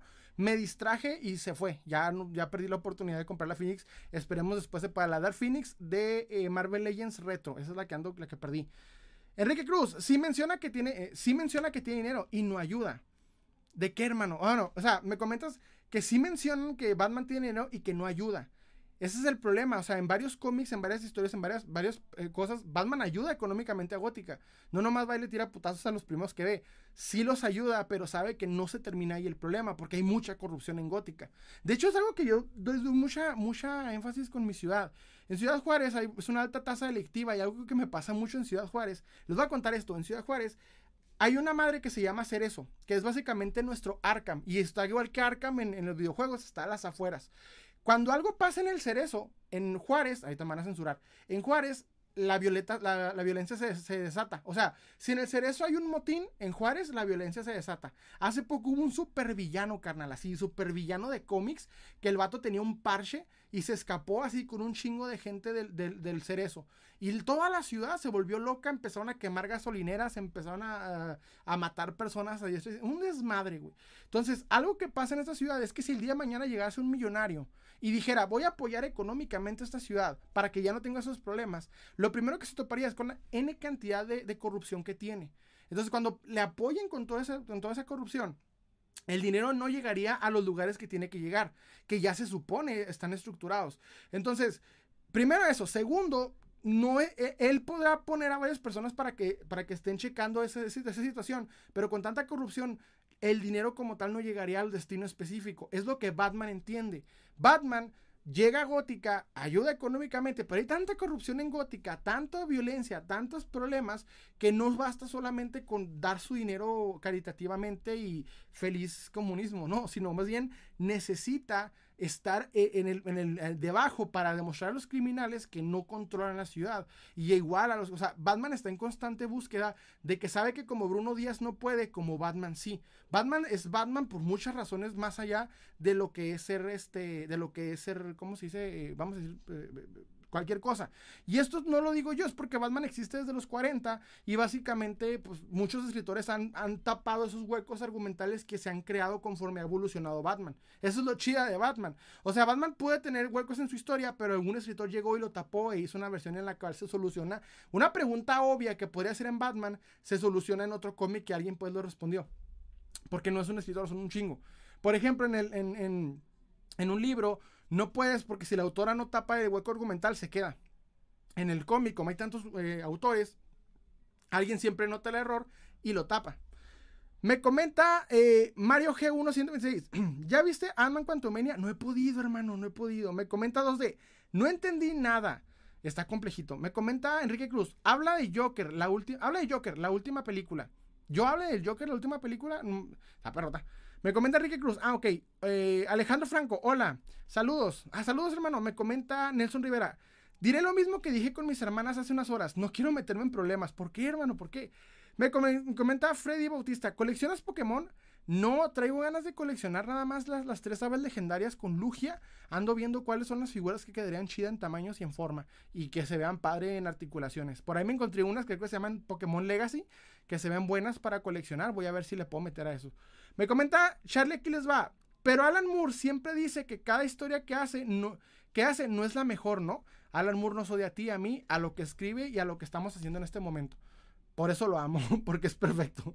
Me comenta Enrique Cruz, es su hermano. ¿Qué hermano? ¿Qué es su hermano? No creo que su mamá, no creo que su mamá de Joker mienta. ¿De qué hablas, bro? Me perdí, me perdí. Janko, Enrique Cruz, no creo que suceda. Eh, creo que eso sucede en The Flashpoint. ¿De cuál? Espero me puedan. Ando bien perdido. 2D. ¿Cuál es la figura que compraste ahora y te arrepientes de no comprarla? Ah, ya te he comentado que, el Phoenix me, me sigue doliendo. Enrique Cruz, Ah, no, me, ¿cuál es la figura que no compraste y ahora te arrepientes de no? Ah, ya. Me comenta Enrique Cruz. Es un hecho que el rico se, que rico se enamora de la chacha o mayores, o, mayores. Mercedes no existiría. Sin Mercedes no existiría. Es cierto, hermano. María Mercedes. Boom. Me comenta 2D. ¿Quieres vender una figura? No, hermano, ahorita por el momento no. Traigo una sección de figuras que son para venta y no, la, eh, no las he anunciado aún. Baticinema, hola bro, saludos de Chile. ¿Qué te parecieron las figuras de McFarlane Toys? Estoy tras de ellas, hermano, la verdad. Se va a batallar, les recomiendo estar preparados para, para la, sangre y destrucción. Porque créanme cuando les digo, y les digo que viene todo el desmadre. Oigan, se me pasaron los comentarios en, YouTube. Ahí voy, eh, espérenme, espérenme, espérenme. Ténganme, toda la paciencia del mundo. Jesús Ríos, Salem, ¿qué piensas de la baja calidad de Marvel Legends? ¿Cómo crees que afecta a Hadro y al, y al coleccionista promedio? Fíjate que hay una muy baja calidad, pero siempre ha existido, solo que ahorita es más notoria porque hay más coleccionistas y hay más variedad para encontrarla. No creo que como tal nos afecte más que al que le toque la desgracia de, la peor figura. Es más común ver como un detallito de pintura muy mínimo o alguna pieza flojita, pero sí me ha tocado varias desgracias, entonces los voy a recomendar a empezar a aprender a pintar para cuando te llegue un detallito de, pintura que te moleste con la figura, porque ya no se va a poder devolver. Ese es el pedo con Hadro, es un albur que hay que estar peleando constantemente. Gabriel Alexander Vadilla me comenta, perfecto, aquí en Chile llamamos los persas. ¿De qué, hermano? ¿De qué me, comentas? Jacopo, bro, salen, tengo una figura de Adman de Toy Biz y hasta hice un video. ¿Sí lo viste? No me salió, hermano, no me salió. Fíjate que tengo una sección que se supone a todas las personas que sigo me, aparecen y no sé por qué no me aparecen las últimas. Siempre que tengo, tengo que estarles checando ahí el, perfil. De hecho, el, de Jan Copo es uno de los que más estoy de Petro ahí. Soy bien, soy bien Petrote. Me comenta Gabriel Alexander Vadilla. ¿Podrías mostrar figuras, alguna de tus figuras vintage, una de tus figuras favoritas de tu colección? Híjole, hermano, te voy a quedar ahorita mal porque las figuras vintage las tengo en un lugar bien específico, pero me tengo que aventar un top para, para mostrarlas. Me comenta eh, Alejandro Franco, ah no, Gabriel, solo se me quedó pegado el chat. Ah, perdón. Alejandro Franco, saludos, saludos hermano, inspector de tangas. ¿Qué te parece sobre la funa Adrián Marcelo? La neta ese güey es chingón y dice lo que piensa y lo defiende. Sí, vi más o menos el tema, pero fíjate que aquí no me gusta mucho hablar de los temas de ese tipo porque pues somos coleccionistas y la verdad, pues, no, no, no, nos, no nos atañe el tema, no es como que, eh, pues, sí tiene, o sea, lo sigo, está chida el vato, o sea, más chido y pues, eh, Escarla Panín nos molesta a todos. Alejandro Franco, ya volví, hermano, ¿cómo estás? Eh, Gabriel Alexander Badilla, es como escuchar a los moralistas de la Agenda 2030 en contra de lo que... Eh. Es como escuchar a los moralistas de la Agenda 2030 en contra de lo que opina ese tipo. Ayudar con dinero a la policía y tribunales del mundo, el universo DC, están todos corruptos. Exacto. Están todos corruptos la versión de DC. O sea, es alguien escrito. O sea, no, no. Inspector de Tangas. Creo que Rosarín no sabe que Batman es más complicado de lo que se cree. Es más complejo. Hay una clase, si no me equivoco, en. Ay, Dios, se me olvidó la universidad. Boston, en la Universidad de Boston, creo. Hay una clase en psicología especializada en Batman. Fue mame durante un tiempo hablar de ese tema, pero si te pones a pensar, hay una razón de por qué psicológicamente se estudia Batman y ha, evolucionado y cambiado con los años. Batman es algo bien chingón y bien complejo, o sea, que, evoluciona conforme las épocas, conforme los problemas, y al mismo tiempo es la forma en la que los escritores ponen su versión de lo que piensan de, la vida en ese tema. Me comenta eh, Gabriel Alejandro Soto. Sale, me está leyendo el chat de TikTok. De todo, hermano, estoy tratando de leerlo más rápido. Me comenta Gabriel Alexander Badilla, insisto, la corrupción de Ciudad Gótica no permitiría ayudar económicamente tal cual como sucede en muchos países de Latinoamérica. Por ejemplo, Alan Moore se odia a sí mismo. De hecho, es cierto. Jesús Ríos, oye, Sale, ¿me estabas hablando de Gótica o Ciudad Juárez? Es que Gótica es Ciudad Juárez, hermano, te lo juro. Gótica es Ciudad Juárez. Abraham Rosete, ¿conoces el universo de Valiant Comics? He estado leyendo un poco de él, un poquito. No, creas que soy súper experto, he estado viendo un poquito, pero más que nada en cuanto. Eh, eh, no me he centrado bien en varios temas. Copo, bro, subí dos videos de la nueva figura de Ant-Man. Primero, primero que explico cómo conseguí la figura de Toy Biz opinando de la nueva figura. Es que está bien buena. Fíjate que la de Toy Biz se me hace malona. Me comenta. Ah, me comenta. Baticinema. Hola, bro, saludos de Chile. ¿Qué tal? Me comenta Enrique Cruz. María Mercedes quedó loca. ¿Le suena? Es cierto. Me comenta eh, Enrique Cruz. Referencias. Enrique, ¿por qué? Porque se enojaron. Me comenta Enrique Cruz. Acabo de ver la novela y vamos, es lo mismo. ¿Cuál, bro? ¿Cuál novela de María Mercedes? Hace mucho que no la veo. Me comenta David Martínez, totalmente de acuerdo contigo. Me comenta Jesús Miramon, Miramontini. ¿Tienes samurai? Eh, eh, no, no tengo figura samurai. Hace ratillo que no tengo. Eh, Alberto Wayne, saludos, saludos, hermano. ¿Cómo estás? Me comenta Alejandro Franco, saludos, saludos. Me comenta 2D. Eso también pasó en TikTok, de hecho. Gerardo, Gerardo BZ. ¿Qué onda, bro? ¿De dónde eres? Soy de Ciudad Juárez, Chihuahua. Me comenta Gerardo BZ. ¿Cuánto por el Skyline de Rápido y Furioso? Qué buen, qué buen ojo de coleccionista tienes, hermano. Ah, pero no se vende, está muy padre. Jorge Semaní, ¿cómo estás, hermano? Un saludo. 2D. ¿Alguna vez has comprado una caja sorpresa que costaba cuatro veces su valor? Hace tiempo tuve la oportunidad de, checar una, versión, eh, una caja de NECA que empezaron a vender en Target. Me empecé a checarla, me llamó la atención. Se decía que dentro había un valor de 100 dólares en piezas coleccionables de NECA. Yo, yo, yo me emocioné y dije, ah, vienen, vienen algunos, no sé, eh, accesorios, alguna figurita. Me imaginaba algo bien chingón. Y la iba a comprar porque costaba como 30 dólares. Pero una parte de mí dijo, no, espérate a ver reviews para ver qué es lo que ponen. Porque aunque sea la, caja sorpresa de NECA, capaz si no son figuras de NECA. Llego a la casa, pongo eh, el review de, de NECA y me pongo a ver que no son, que no son figuras. Que lo que estoy viendo son este, ¿cómo se llaman? Eran este, e, e, eran ropa, eran calcetines, eran llaveritos, eran cosas así frikis que ni el caso. Entonces, mejor la dejé, dije, no, no vale la pena. Y qué bueno, porque hace 30 dólares esperanzado en que fuera algo para figuras y ni siquiera figuras salen. Me comenta Ian Copo. Y el segundo video, ok, pero, ah, subí dos videos de la allá. El segundo video es como comedia. Yo subí la nueva figura de Ant-Man que yo quería, eh, que yo quería destruirla y destruir la de Toy Biz. Fíjate que al rato no falta que se coticen las de Toy Biz. ¿eh? No, no se deshagan mucho las figuras de Toy Biz actualizándolos. Yo hago mucho eso. Yo me desecho de muchas figuras de Toy Biz. Pero algo me dice que con el tiempo se van a cotizar. No voy a decir que mucho, pero creo que se van a empezar a volver un poquito más buscadas. Jorge Semani, ¿tienes algo de Toy Story? Mm, tengo nada más al boss de la segunda película, que sale con un cinturón de este azul. Danny Copper 845. ¿Qué figuras de Spider-Man de Legends te faltan? Eh, el Spider-Man negro de retro es el que me falta. El Spider-Punk y el Spider-Man 2099 versión blanco. Hay una versión 2099 con blanco y rojo. Esas dos, esas tres me faltan. Y el Spider-Man, este. que han sacado hasta ahorita, eso es lo que más me falta. Ah, y el Spider. Spider, que es el robot. Es el buff. El buff de Spider. Es un robot de Spider-Man. Y Leico, ¿tienes autos de. ¿Tienes el auto de Rápido, Furioso, de Rápido 2? De Rápido Furiosos 2. Pues dice que está atrás, es el, Skyline. Es mi auto favorito. Charlie, aquí les va. Charlie, también vivo en Gotham, estado de Guanajuato. México es Gotham, ¿no les parece? Es que siempre hay una historia. Por ejemplo, digo que muy Gotham Juárez porque hubo dos problemas en Juárez que, se me hicieron muy gótica. Que los leí en un cómic. Hace rato, no sé si vieron las noticias que hubo el caso del Jueves Negro. Bueno, en mi ciudad hubo el caso del Jueves Negro, en el que hubo un problema en el, en el cerezo y empezó a haber un desmadre en la ciudad. Pasa y resulta que durante ese tiempo estaba rejugando lo que son los juegos de Arkham. Me volví a, poder, a pasar los juegos de Arkham y se armó un desmadre en la ciudad. Recuerdo que ese día tuve la suerte de no salir para nada. No salí, me quedé en la casa con mi familia, no, no salí para nada.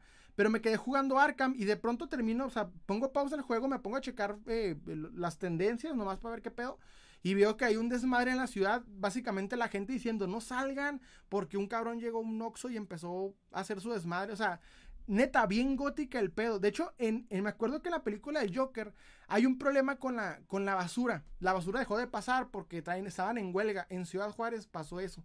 Pasó ese pedo de que las personas en la basura se entraron en huelga durante un tiempo y estábamos llenos de basura, así, a lo gótica. Y luego de que en el cerezo, o sea, pues básicamente Arkham, si hay un pedo en Arkham, pues, el pedo se vuelve a gótica. Pues, no sé, relacioné muchas cosas que nos pasan. Yo sé que todos aquí en, en, algún lugar de México, de Latinoamérica, sé que les pasa lo mismo, porque ya me tocó ver varios TikToks de personas contando las mismas similitudes. ¿Qué similitudes tienen su ciudad a, a, gótica? Porque la mía un chingo, la verdad. Es un gótica, pero sin Batman. Me comenta 2D, ¿algún día vas a hacer un video cazando figuras en YouTube? Tengo varios, hermano, de hecho tengo varios en YouTube. No tuvieron pegue, por eso los dejé de hacer, pero tengo varios en los que en los que son blogs de coleccionismo, los puedes encontrar en mi canal de YouTube. Este, y y es que tengo un problema yo, yo vivo en Ciudad Juárez, la verdad no hay muchos lugares geniales en donde cazar. Yo siempre veo que la gente que, hace contenido de eso se van a la Y, se van al, rock show, se van a la Friki Plaza, güey. Yo no tengo nada de eso, o sea, aquí en mi ciudad no hay nada de eso. Hay un bazar cada mes y es otaku y no hay mucha variedad. Entonces, me ha tocado, eso sí, ya, ya le hice el paro a, las poquitas, a la, única tienda que vale la pena en la ciudad de ir a grabar y cazar en, en esa tienda, pero de ahí en más no no hay otro, no hay otro lugar en donde cazar. Las otras tiendas te venden carísimo. Y pues en el tianguis va, a veces que llego y no hay ni madre. Entonces no, sé ni qué te grabo, ¿sabes? Como entonces, me, pasa mucho esa, esa, desgracia. De que llego y, no me gusta grabarte. No me gusta grabar que Barbies. No me gusta grabar que, que los de McDonald's que hay a reventar aquí en mi ciudad de eso. Pero no hay como que las piezas interesantes. Yo siempre veo que dentro de la República se hayan cinco o seis figuras bien chingonas, acá no. De hecho, ayer me fui de cacería y quería grabar. De hecho, ayer me fui de cacería en la noche. Eh, hay un tianguis allá de mi casa y me quería grabar el tianguis, pero no había ni madre, carnal. No me hallé nada así, no me hallé nada. Estuvo muertote. Y dije, nada, me voy, pues ni, ni que les grabo. No hay ni, ni puestitos con juguetes. Y los poquitos puestitos que había con juguetes eran con juguetes de, de McDonald's, de, de así pedacería que ni al caso, no, no eran coleccionables en lo absoluto y pues mejor la dejé así. Me comenta Gabriel Alexander Badilla, es muy peligroso ir a las segundas.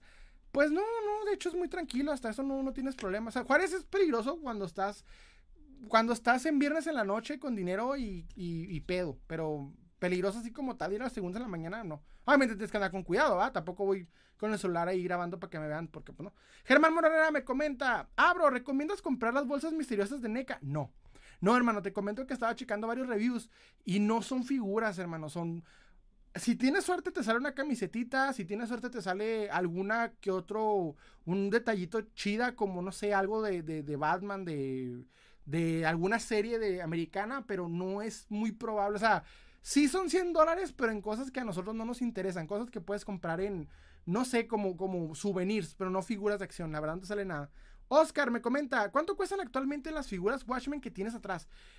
Mira, no hay un, no hay un, eh, uno exacto, ojo. Hace poco me puse a cotizarlas. A mí me costaron 350 pesos cuando recién las compré. Actualmente la última vez que la vi andaban como en 1600 cada una, creo. La última vez que la vi, pero no sé si es un precio exorbitante. No es cierto, creo que estoy mintiendo.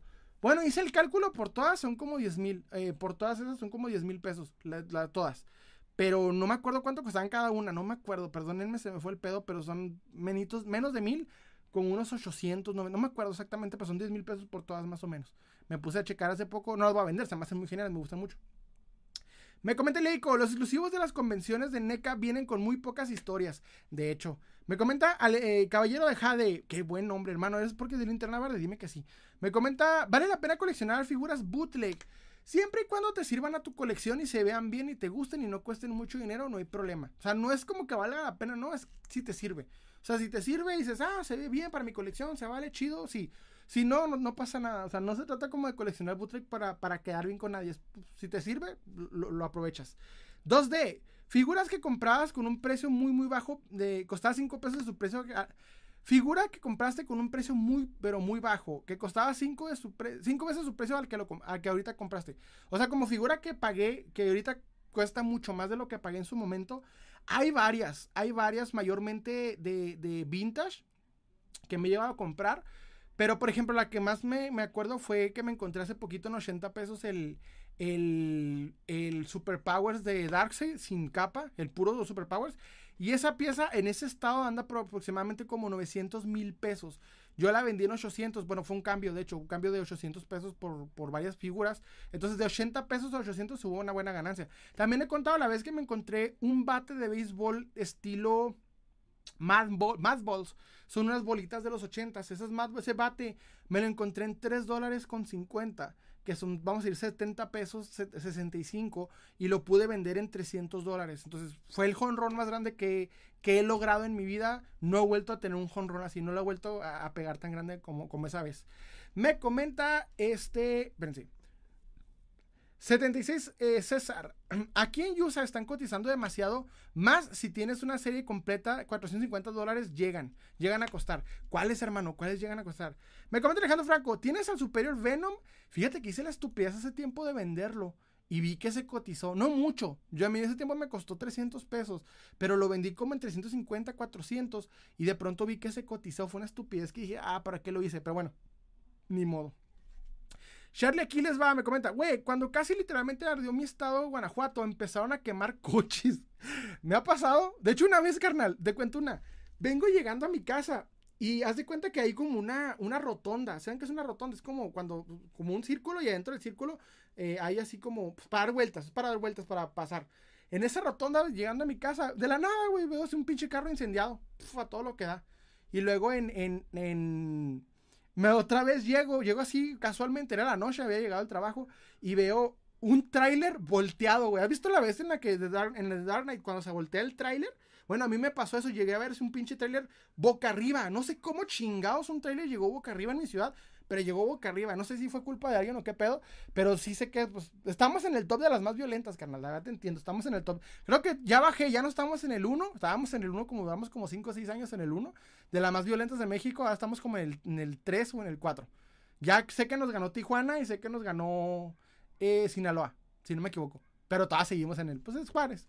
2D, eh, la, la figura que compraste, pero en el camino de, de compraría era como el mismo infierno. ¿Cuál, hermano? ¿Cuál? Coméntame. Me comenta Germán Mora Herrera. Gracias, amigo. Casi compro un 50 dólares, pero mi papá se burló de mí y la dejé pasar. Sí, no te conviene, hermano, la verdad. Habías llegado a tu casa con pinches llaveritos o eh, figuritas de esas cabezonas que ni el caso, no te recomienden. Me comenta eh, Alex, Gabriel Alexander Badilla Soto. Ese bate de Madwalls fue un hallazgo. Dice, ¿tienes algo de los halcones galácticos? No, hermano, fíjate, porque no me he encontrado y no estoy muy conectado a esa colección.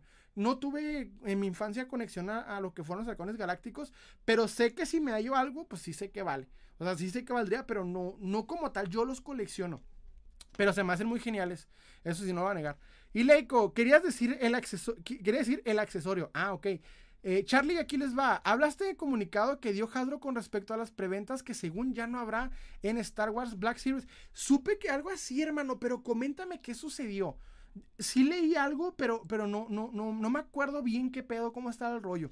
Me comenta, este, Charlie, aquí les va. Yo quiero los bootlegs de Godzilla. Sí, o sea, si te sirven para tu, para tu colección, dale. John Bellman, desconozco las figuras, pero en GTR está hermoso. ¿Puedo, el GTR está hermoso, ¿puedo verlo? Déjame, déjame, porque es el más sencillo de agarrar, así no se me cae todo. Es el más así sencillito, mira. Está lleno de polvo, eh. Perdóname, perdóname, no le he echado ganas. Esta madre es de control remoto, pero no lo tengo. Y hace poco alguien me comentó, bueno, la semana pasada alguien me comentó que tenía el control remoto. Y dije, ah, pero pues no creo que sirva. La neta no creo que sirva, me costó 10 pesos. Pero me gusta porque pues está bien hermoso. Este es mi carro favorito desde la infancia. Porque brinca bien perro, porque pinche Brian O'Connor en esa escena la aplica bien chida por eso. Esa, e, eran buenos tiempos de Rápido y Furioso. Me comenta, caballero, en los tianguis las encuentras baratas. Sí, de hecho, algunas piezas. Bro, ¿puedes ver los comentarios de spam que hago? Eh, no, de hecho no. Me comenta en Copo. ¿Puedes ver los comentarios de spam eh, que hago? No, no los puedo ver, hermano, de hecho. Pero no he visto ningún spam. Me comenta Gabriel Alejandro Badilla. Aquí en Chile las segundas las llamamos los persas y hay que ir con cuidado. Te puedes encontrar muy buenas figuras, pero por ejemplo hay que ir atento de todo. Fíjate que mi ciudad, y eso que es de las más peligrosas de México, no como tales, es, es que es más peligrosa por cuestiones de, narcotráfico, no como tal con cuestiones de, sí hay pedos, obviamente, de que te pueden asaltar, lo que sea, pero este es más que nada con cuestiones de narcotráfico. Me comenta Alejandro, eh, ah, no me comenta Leico. Las verdaderas escuchas piratas, las verdaderas escuchas piratas o los chinos. ¿Cuál hermano? Me perdí. Me comenta Alejandro Franco, una glorieta, una glorieta, una rotonda, una glorieta. digo rotonda porque en el GPS siempre te dicen rotonda. Me comenta, soy soy Creten Morningstar. Saludos desde Tijuana. Hermano, saludos desde Ciudad Juárez. Me comenta John Bellman. Eh, sí, de Juárez. Me comenta. Saludos de Ciudad Juárez, hermano. Saludos de Ciudad Juárez. Me comenta, caballero. ¿Eres de Mataulipas? No, soy de Juaritos.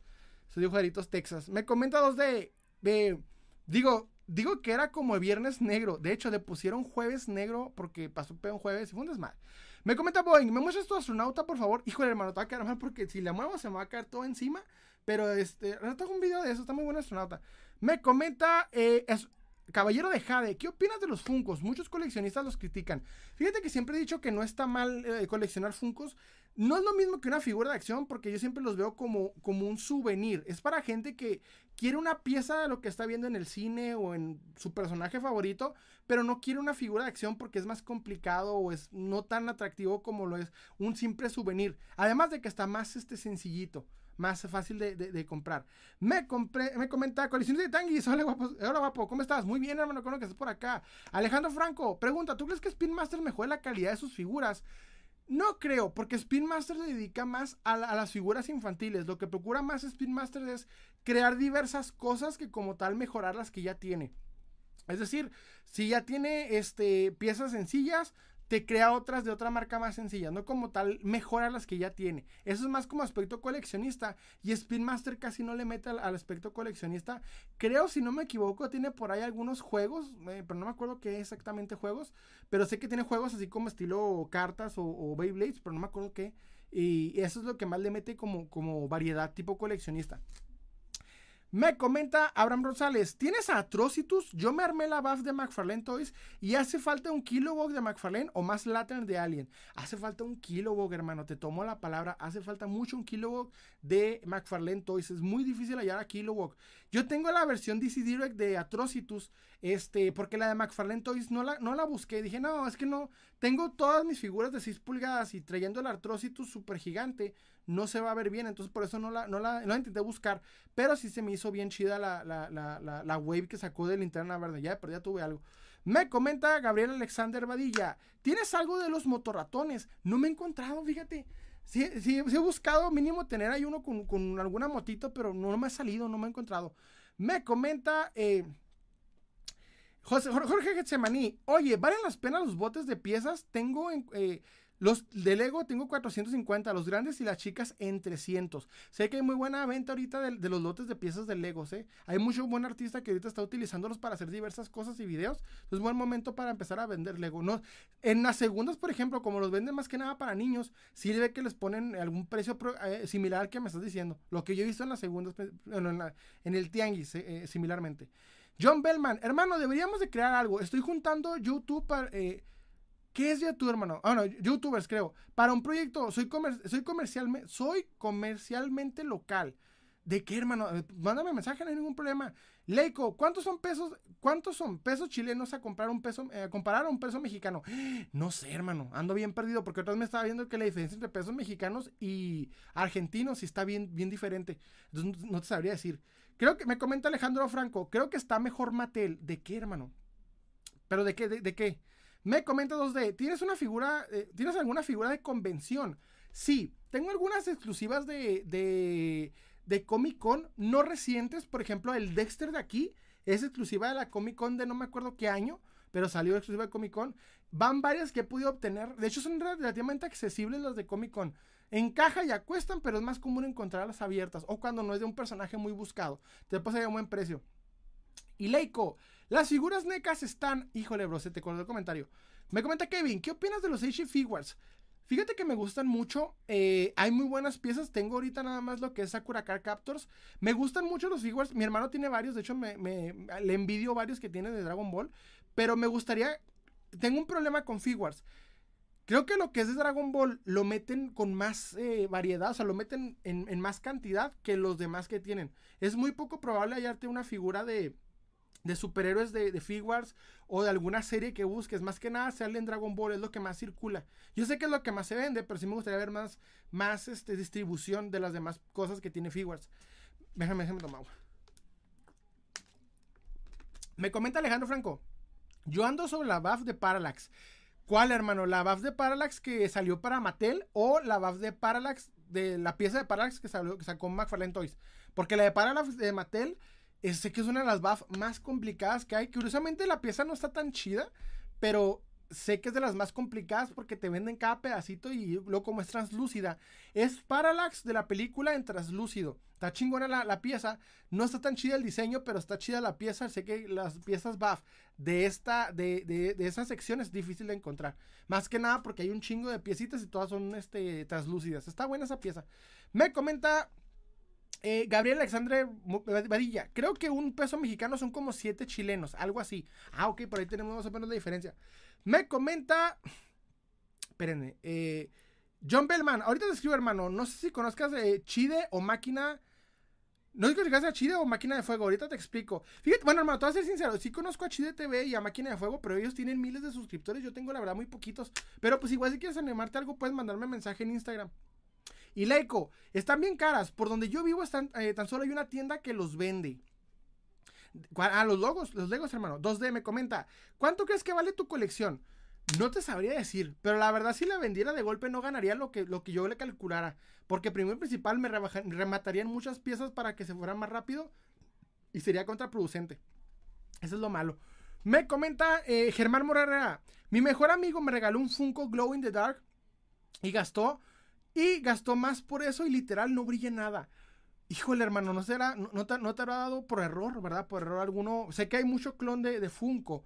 Entonces puede que por ahí no haya sido un origen. Pero no sé, no te creas, no sé, no sé cuánto brilla un Glow in the Dark de, de, Funko.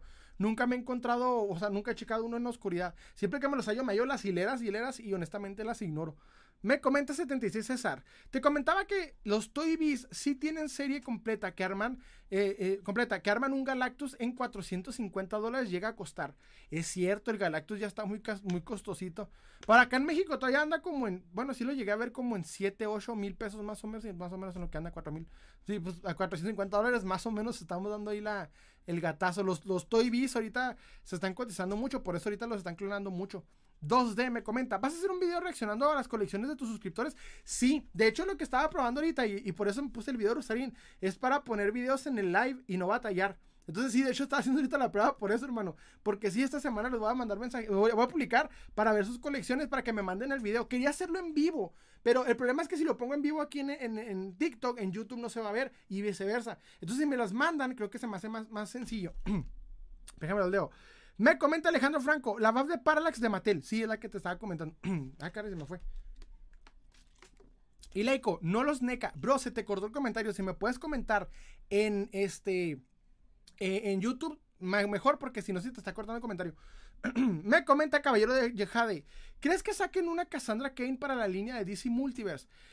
Sí, de hecho sí, muy lenta, va a estar lentón encontrar, ya saben cómo es McFarlane Toys con las mujeres, muy, muy, no le gusta mucho meterlas a, las colecciones, pero creo que sí va a venir poco a poco, de hecho vi que confirmaron la línea de, de, los Teen Titans y hace un, hace un live estaba tirándole que no teníamos Teen Titans, pero cuando vi la Donna Troy, no me gustó, es que no me gustan los diseños que está manejando McFarlane Toys para lo que es los personajes de cómics. El problema es que están chidas los personajes de cómics, pero agarra mucho la imagen de un dibujo en específico y creo que se debería ir por una versión más universal del personaje.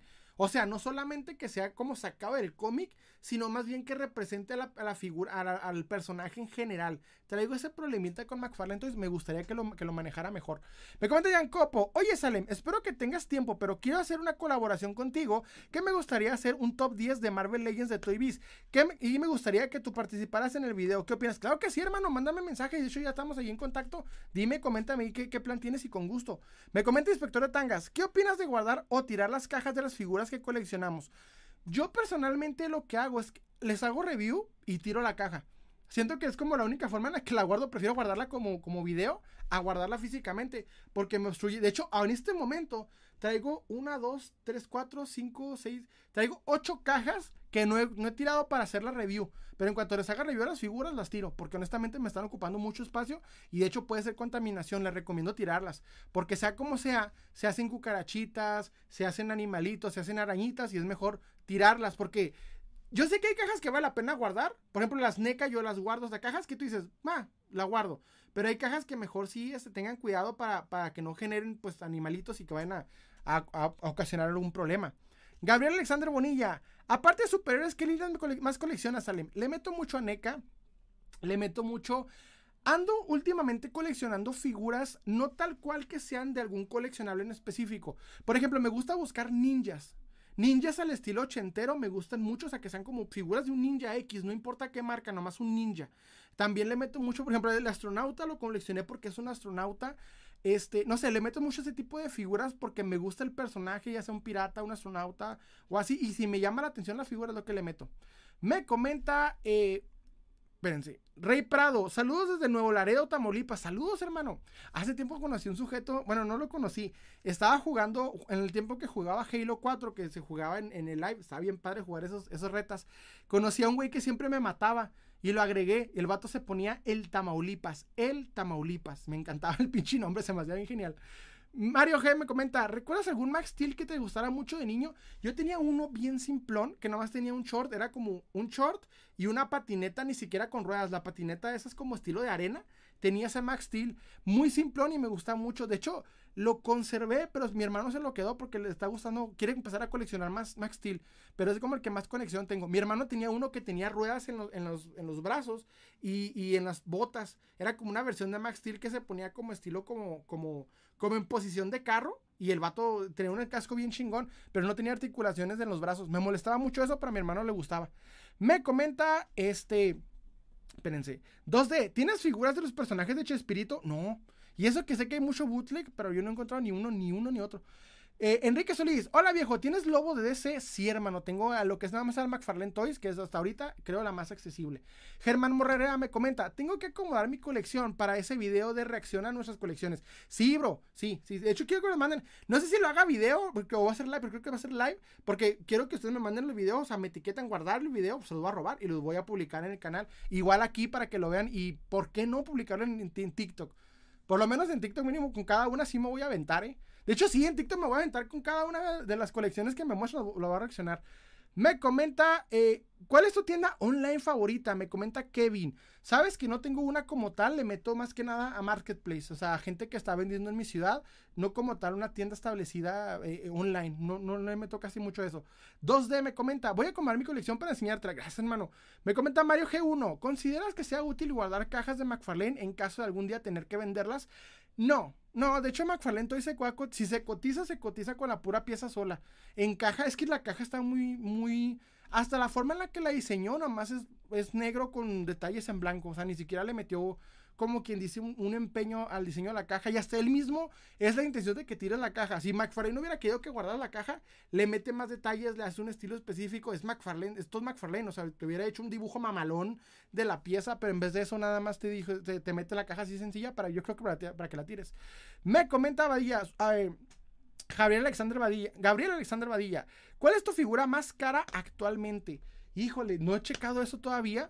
Es que les comento que hay unas, por ejemplo, vintage que sé que se han cotizado, otras McFarlane, eh, bueno, eh, Marvel Legends que han subido por, pues ya saben, ya, eh, el hombre araña que, quiere costar 3 mil pesos y no debería. Entonces, no como tal he checado bien cuál, pero es que casi, casi la mayoría llegan a, costar lo mismo. Déjame tomar. me comenta. Se me fue, se me fue, ok. Hugh, ¿Crees que en el mundo está harto? Eh, ¿Crees que el mundo ya se hartó de Marvel? Porque la neta aburren ver dos horas de lo mismo siempre.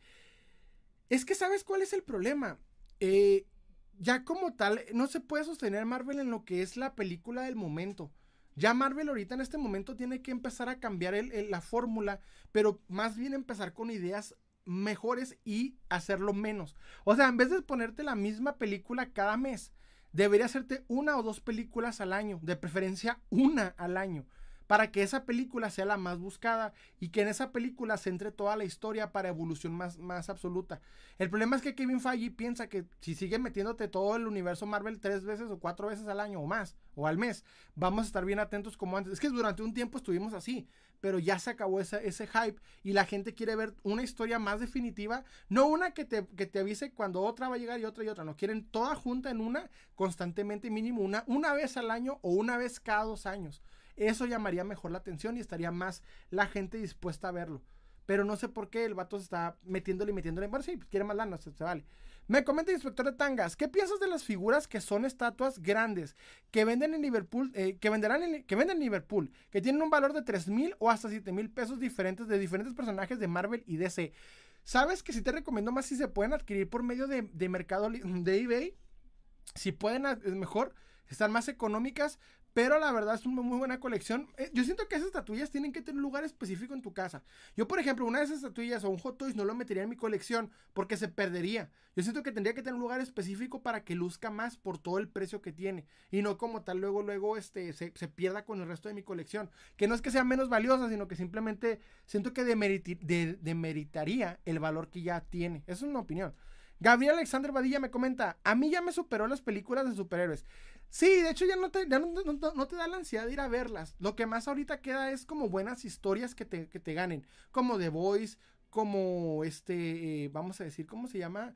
Invincible, etcétera. O sea, figuras, bueno, eh, series que llaman más la atención, que tienen una historia más interesante y que sí te antoja ver, porque hay un lapso de tiempo para esperarlo y no de golpe al día al año siguiente o al mes siguiente. Y la neta, lo que Marvel está haciendo está medio, medio simple. Tiene la oportunidad de salvarse. Porque vienen X-Men y vienen este. Eh, los Cuatro Fantásticos. Pero si te produce lo mismo que hizo con Ant-Man y que con todas las, películas, la neta la va a cagar y va a perder su oportunidad de seguir donde está. Si no las mueve bien esas licencias, va a perder. Me comenta coleccionista de Tianguis, ¿tienes figuras en venta de Marvel Toy Biz o, Legends Toy Biz? Tengo un par, hermano. No sabría decir cuál exactamente ahorita, pero tengo un par, creo que, que puse a la venta. Creo que si no me equivoco, el Doctor Strange es uno. Me comenta Copo, bro, yo no puedo hacer un video mostrando mi colección porque estoy haciendo maleta para mudanza. Ah, no te preocupes, ten mucho cuidado, eh. El peor enemigo de los, de los coleccionistas es la mudanza. El peor enemigo de un coleccionista es la pinche mudanza. Mínimo es ley que se van a perder una o dos piezas. Te recomiendo tener un, un súper acomodo especial. Yo me acuerdo que, que, la última vez que me mudé, traté de, tener mucho cuidado para que las figuras no se me perdieran con los accesorios. Utilicé este, ¿cómo se llaman? Las bolsitas de, de sándwich. Guardé figuras para que no se me perdieran. Les puse una caja en específico. Y de todos modos, perdí como 4 o 5 accesorios en la pura mudanza. Fue horrible, fue horrible. Me da miedo mudarme por eso. Me comenta 76 César. Yo creo que yo, yo, quiero mandar un video de toda mi colección de Toy Biz que la empecé desde el 98. Bro, son las figuras Toy Biz que todas tenían 4 o 5 articulaciones. Están buenas esas figuras. Eh, antes, de, antes de ser Legends, porque, pues sí, antes de ser en el Legends nace en el 2002. Entonces, para el del 98, sí, sí empezaste con la colección de TVs que creo. Y están buenas, ¿eh? Están buenas. Hace poco un conocido mío sacó un lote hermoso de piezas de, ese tipo de Toy Y le comenté, carnal, yo no te las compraría porque no tengo espacio. Pero cuando las vendas, ten cuidado porque van a empezar a cotizarse y juntas valen más. Y me dice, sí, voy a tener cuidado, de pronto sí. Me comenta ya en Copo, me toca irme a Yusa. Hermano, sales de Latinoamérica, felicidades. Ya es ganancia salir de este, de este, de este, de este lugar. Hugh me comenta, ya me ignoraron, eh, ya me ignoraron, qué gacho, gracias, espero nunca te lo apliquen. ¿Qué, bro? me perdió el comentario. Jorge, 2D, eh, eh, entonces para salir en tu live tenemos que hacer un video y poner, y poner en TikTok. Sí, de hecho yo voy a hacer, voy a publicar el video también en las historias para, para, poner las bases de cómo hacer, cómo mostrar tu colección para hacer en un, para mostrarlas en un live Aquí, o sea, en el live, el problema es que se va a ver en YouTube, pero aquí en, TikTok lo vamos a checar para que estén más o menos atentos para poder verlo. Porque con el OBS puedo hacerlo, publicarlo en, en, lo que es YouTube. Quería hacer, hacer que el live pudiese hacer de en YouTube y TikTok en la computadora, pero no puedo. Hay un programa bien pinche que no se conecta a OBS y la única forma que puedo mostrar su colección es por medio de OBS, del programa de OBS. Entonces mi problema es, vamos a tener que verlo nada más en, YouTube. Me comenta... Eh, Coleccionista de Tianguis. Lo que necesita Marvel ya es una mejor edición, una historia más realista, ya que puro chiste me está aburriendo. De hecho, ya cansa el chiste. Lo es chiste mal hecho. No chiste, no chiste chido, chiste mal hecho. Anthony, los Hot Toys no están pasando la prueba del tiempo. No todos, pero sí la mayoría. De hecho, los Hot Toys tienen fecha de caducidad. Ya había comentado la vez pasada, el Hot Toys, por ejemplo, de 2001, la Odisea en el espacio, el traje espacial, en este punto ya valió madre toda la, toda la, numeración que salió de esa figura, en este punto ya valió madre. Ya tienes, ya tienes o descosido, o se está descarapelando, o etcétera. Aunque lo metas en una caja con, con la temperatura adecuada, va a sobrevivir poquito más, pero ya tiene fecha de caducidad. Es lo malo de los Hot Toys. Muchos coleccionistas de gama alta cuestionan lo que es la calidad de la gama baja. Le dicen, no, es que son, son figuras simplonas, tan culeronas, pero realmente es la parte en la cual se valora más, dura más este tipo de figuras. De hecho, vean las vintage. La mayoría de los vintage son juguetes que se vendieron para niños y todavía siguen, siguen bien. Muy rara, o sea, todavía te hallas una que sí, está rota, etcétera, pero se arregla en dos, en dos, un 2x3. Las figuras de He-Man se le rompe eh, la, las ligas y le cambias y le pones otra y como si nada, como nueva. Pero un Hot Toys, donde le consigues el mismo traje con los mismos detalles? Ese es el pedo. Por eso no me gusta mucho meterle en, ese rollo. De hecho, ahorita hay una moda de la figura de Kang. Les traigo ese tema. En este momento, con la salida de la película, empezó, empecé a ver que hay muchas figuras de Kang. Hace tiempo, Marvel Legends sacó la figura de Kang antes de confirmar todo el universo y, de que Kang iba a ser el villano. Antes de salir en, en, Loki, apareció la figura de Kang de Marvel Legends, tal y como va a aparecer, de hecho, la de, la de, la de Ant-Man. Y yo recuerdo que la gente la ignoró, porque esa figura la encontré así fácilmente, me costó los, los 20 dólares que salió. Recuerdo que la compré, la, la saqué y le hice review sencillo y la puse en mi colección. Y ahorita estoy viendo que la gente la empezó a buscar. Que la está buscando, la está buscando porque pues es el nuevo villano del universo de ese, pues del universo de Marvel, perdón, me equivoqué, el universo de Marvel.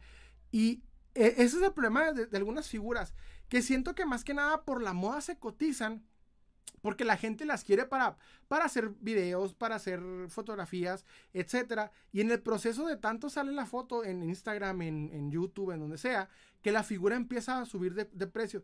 Tengan cuidado, si la van a comprar ahorita, que es la época en la que está de moda Kang, tengan cuidado, no paguen de más. No les recomiendo pagar de más, sean un poquito más como que pragmáticos. O sea, al momento de que vean que alguien ya te la está vendiendo y se ve accesible, si te piden ya una cantidad grande que 700, que 800, que en su estado no le recomiendo. La figura, de hecho, sigue siendo Marvel Legends y no trae tan buenos detalles. Entonces, tengan mucho cuidado con ese tema porque ya vi que hay varias, eh, eh, varias personas anunciándola. Se la, en fotos se ve muy bonita la figura, de hecho la pude comprar hace tiempo, pero vi que nadie la quería en el momento y ahorita ya está empezando a salir, a salir y poco a poco la vamos a ver que va a haber, gente que porque salió en la película te van a querer aumentar el doble o el triple de valor. Y esto no, no vale tanto, más que nada con las de cómic, con las de la con las del MCU, todavía sí vas a batallar un poquito más en conseguirla. Porque obviamente por el que sale, porque salen las películas, la gente la quiere. Pero las del cómic principalmente son las que, las que todavía tienes tiempo de conseguirla a no muy, muy mal precio. De que todavía puedes hallarlas a un buen precio. Me comenta. Gabriel Alexander. A mí, ah, Gabriel Alexander, ¿estás viendo The Last of Us? Sí, hermano, de hecho sí me estoy aventando, está muy, muy buena. Me comenta Abraham Roset. El Calibac de McFarlane se ve chido. De hecho, sí, es un muy, buen detalle. La verdad se ve muy bien. Y más que nada porque Calibac de Mattel está bien cotizado. Está, no me acuerdo si era BAF o creo que sí es BAF, si no me equivoco. Ese Calibac es, se, llama, se llama CAC. Collect and Connect, pero yo le digo BAF de todos modos. Este, y sé que está muy, muy cotizado. De hecho, está muy, muy buena la figura. Me ha tocado verla en varias ocasiones, pero está carita.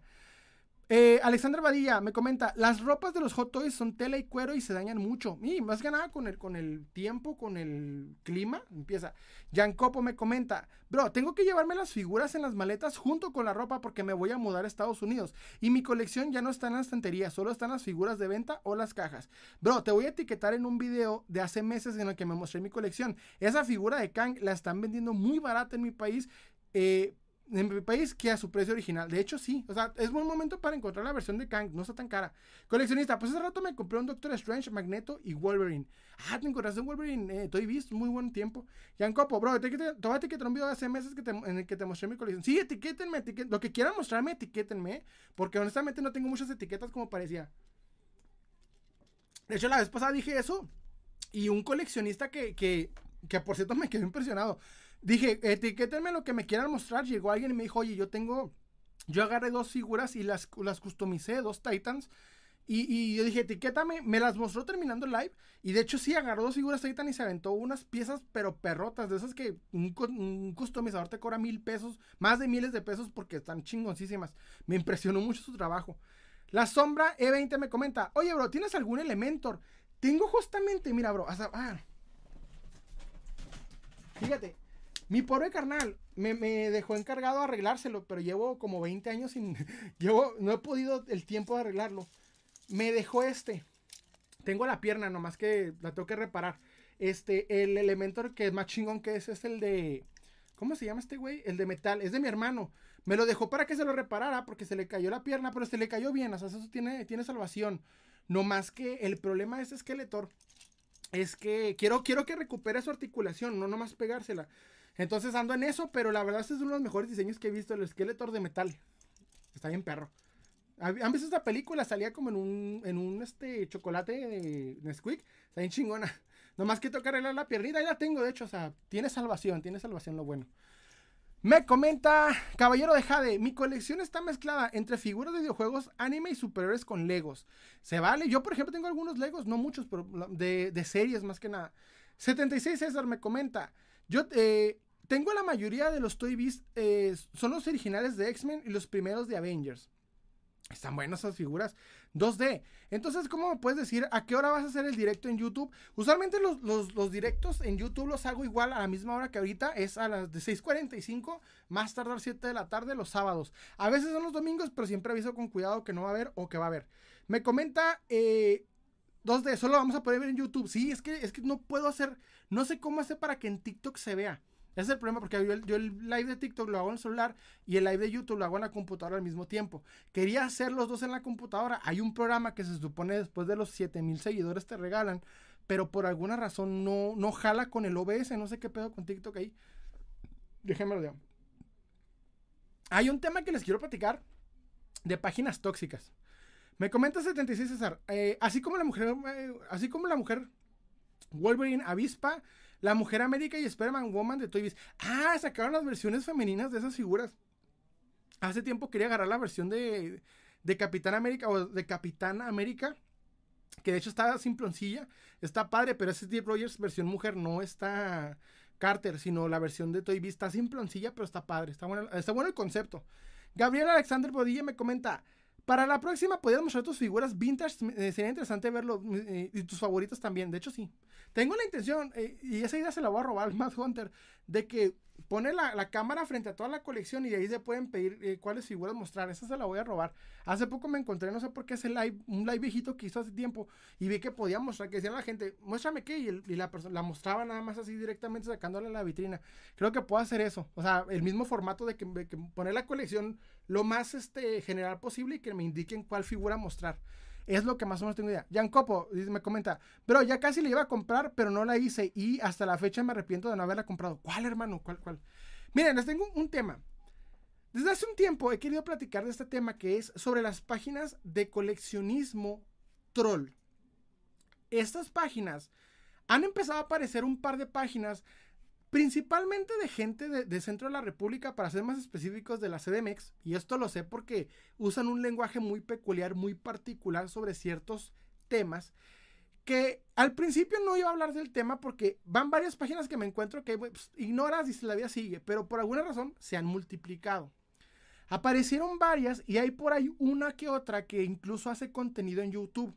Pero la persona detrás de esas páginas es entre comillas inteligente porque para no, para no aparecer a cámara o no hablar en la cámara, los comentarios tóxicos o, desmadrosos o troll que hace, los hace con un loquendo. O sea, utiliza loquendo para escribir sus críticas, todas, la verdad, están muy mal. Y van varias páginas que me encuentro que hacen lo mismo. Y tienen como características la siguiente. La primera es una página de, internet, de, son páginas de Facebook. La segunda, usan muchos memes en situaciones de, polémicas de coleccionistas. Si un coleccionista lo estafan, si alguien tiene un problema, si hablan de un youtuber, lo primero que hacen es memes, chingo de memes. Y la persona detrás de la página número dos nunca se muestra. O sea, nunca muestra ni su cara, ni quién es. No hay, o sea, es una persona que aprovecha el anonimato para empezar, para empezar a hacer crítica de todas.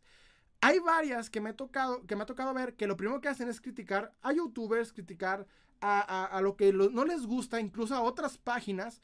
Y lo primero que hacen es como, como, sí, básicamente tirar la piedra y esconder la mano.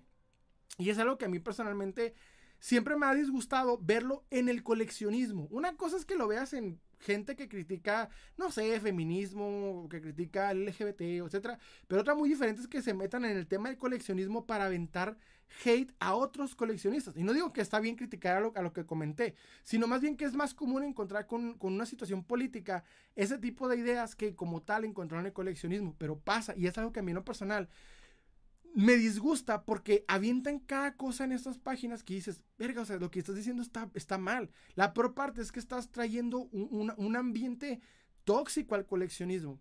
Hace tiempo por error le mandé, o sea, tengo agregadas a varias de estas páginas para, de algunas veces me dan, estas páginas me dan contenido para hablar en el live o para hablar en el podcast, porque dicen a cansarte de estupideces, pero hace poco por error eh, le mandé mensaje a una Y recuerdo que, o sea, ven, no sé si tiene esas opciones las páginas de que, de que cuánto cuesta, etcétera, así como que mensajes automáticos. Por error le mandé un cuánto cuesta y, y en eso me manda así un mensaje todo agresivo a la página, así como de que esa es una página de coleccionistas, no se vende nada, nada", así acá bien, bien agresivo a la persona y le comento, canal, no disculpa, o sea, fue, fue un accidente, o sea, no fue mi intención, fue el, fue el, el pinche el, el automático.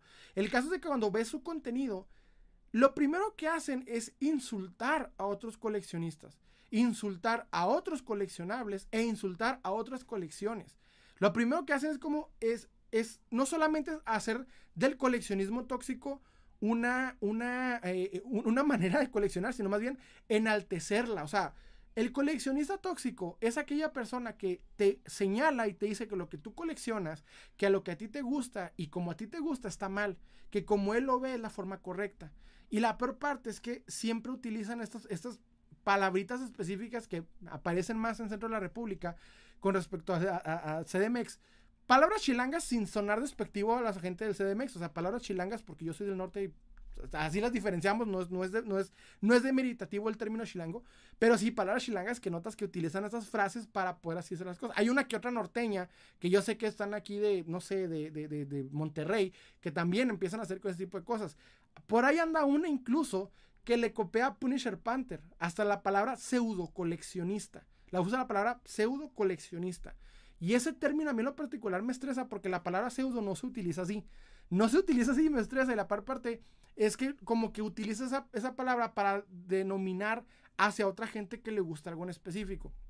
Yo personalmente creo, aconsejo, ese tipo de páginas hay que repelerlas porque no nos ayudan a coleccionar, no nos enseñan de coleccionismo, sino más bien nos dicen, nos quieren decir que lo que nos gusta o como nos gusta está mal. Y punto. Y no hay un porqué, no hay un, o sea, nomás está mal cómo lo coleccionas, está mal lo que haces. Y que cuando incluso te toman el tiempo para explicarte, lo que te explican está tan mal que notas que el la persona no sabe, la persona que está atrás de la página no sabe, y esa misma ignorancia te la pone para que tú te la tragues. Y es lo que no recomiendo. Primero principal, una persona que no tiene el valor para salir y dar la cara de lo que dice, no es alguien que debería ser escuchado desde el principio. Puede ser debatible ese punto, lo entiendo, pero yo, yo apoyo eso. Si la persona no muestra la cara para decir, para, para fomentar lo que dice, o sea, para decir, güey, pues lo que digo es esto, con mi cara lo digo, o sea, no vale la pena como tal escucharlo. Y menos ese tipo de páginas. Y son muy comunes, están creciendo.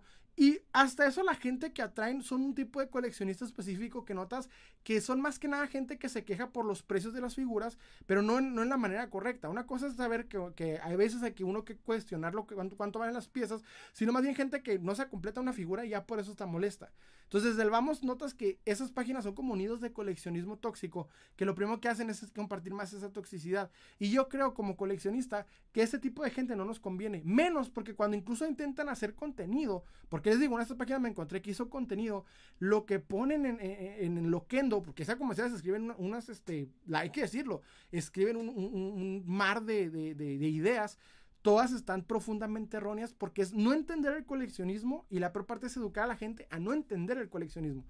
Porque el momento en que tú dices, eso está mal y lo que tú coleccionas está mal y tú estás mal, es como, güey, ¿por qué te metes en la colección ajena? Cada quien colecciona lo que quiere y lo que le gusta. Esto es libre, esto es personal, es como a mí me gusta, no es como a...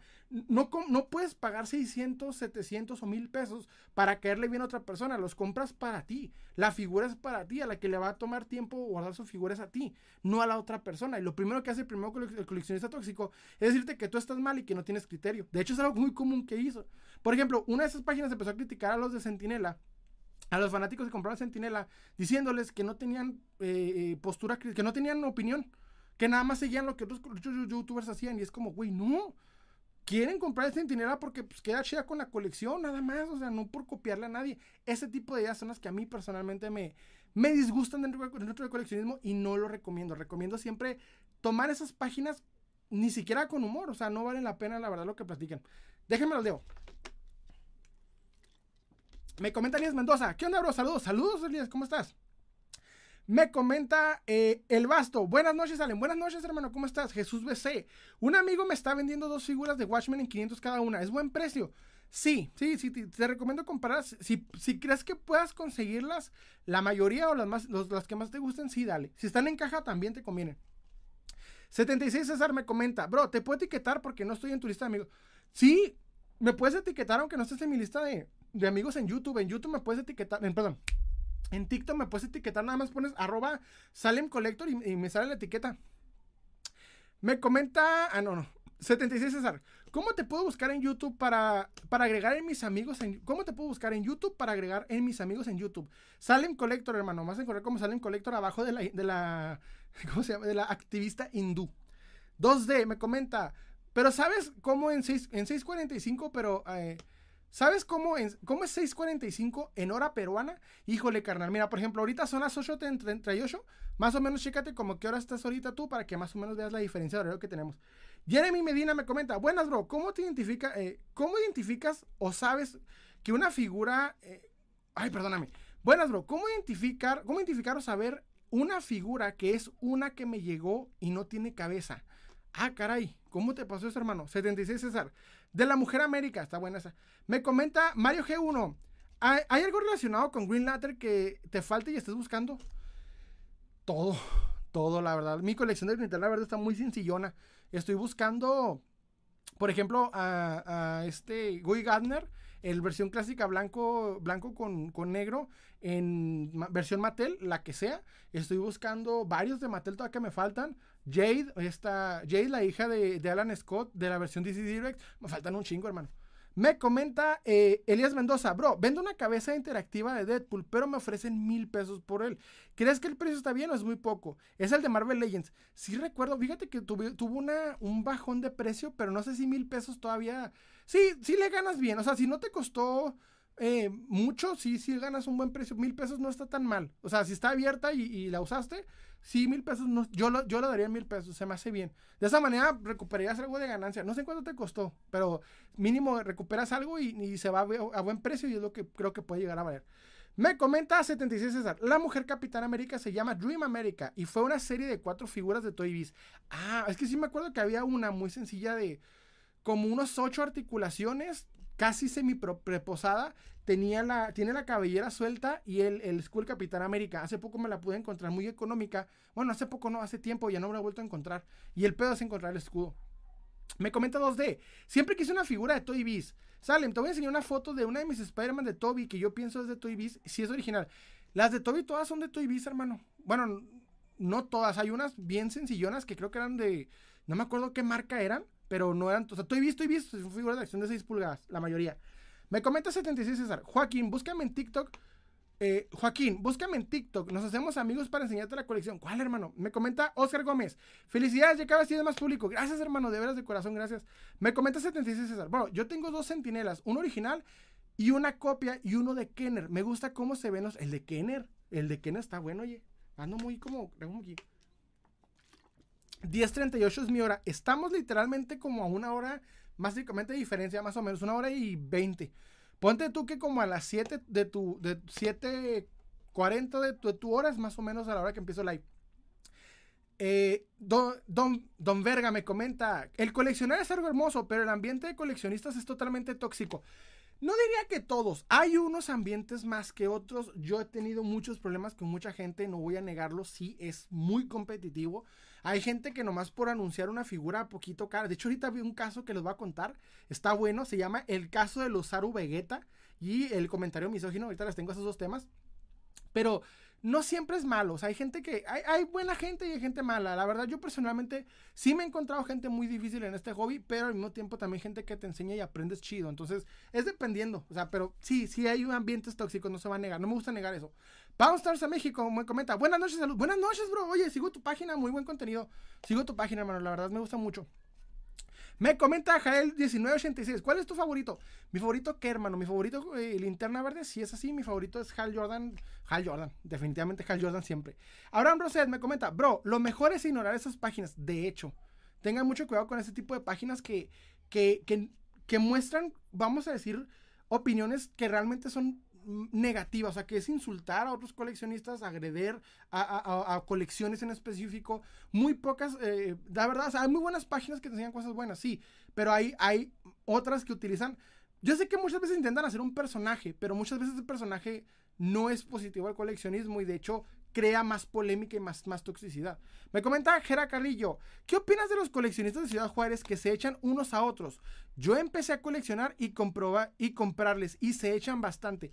Híjole, hermano, fíjate que yo he estado en medio del huracán, en, los coleccionistas de Ciudad Juárez he estado en medio del huracán y se me hace muy triste porque somos bien poquitos, bien poquitos en Ciudad Juárez, somos bien poquitos coleccionistas. Somos una ciudad de millones de personas, creo que si no me equivoco, dos milloncitos, una cosa así, y somos bien poquitos coleccionistas y nos echamos mucho. Y no tanto porque nos echemos, sino porque en el ambiente, como somos tan poquitos, las piezas son, son más competitivas y he, visto casos de gente que se pelea por una pieza o por una situación, etc. es muy común. De hecho, me, ha pasado y he estado en medio del huracán. Entonces, pues es parte del coleccionismo. A mí a veces eso es un punto que molesta, pero es parte del mismo coleccionismo. Me comenta Simp, un verso Superman contra todos los super basados en Superman. ¿Quién gana? Superman. Superman, la verdad, Superman. Porque hasta eso siempre que veo a alguien basado en Superman no es tan poderoso como Superman. Le llegan a agregar una o dos cosillas, pero casi nunca es tan poderoso como Superman.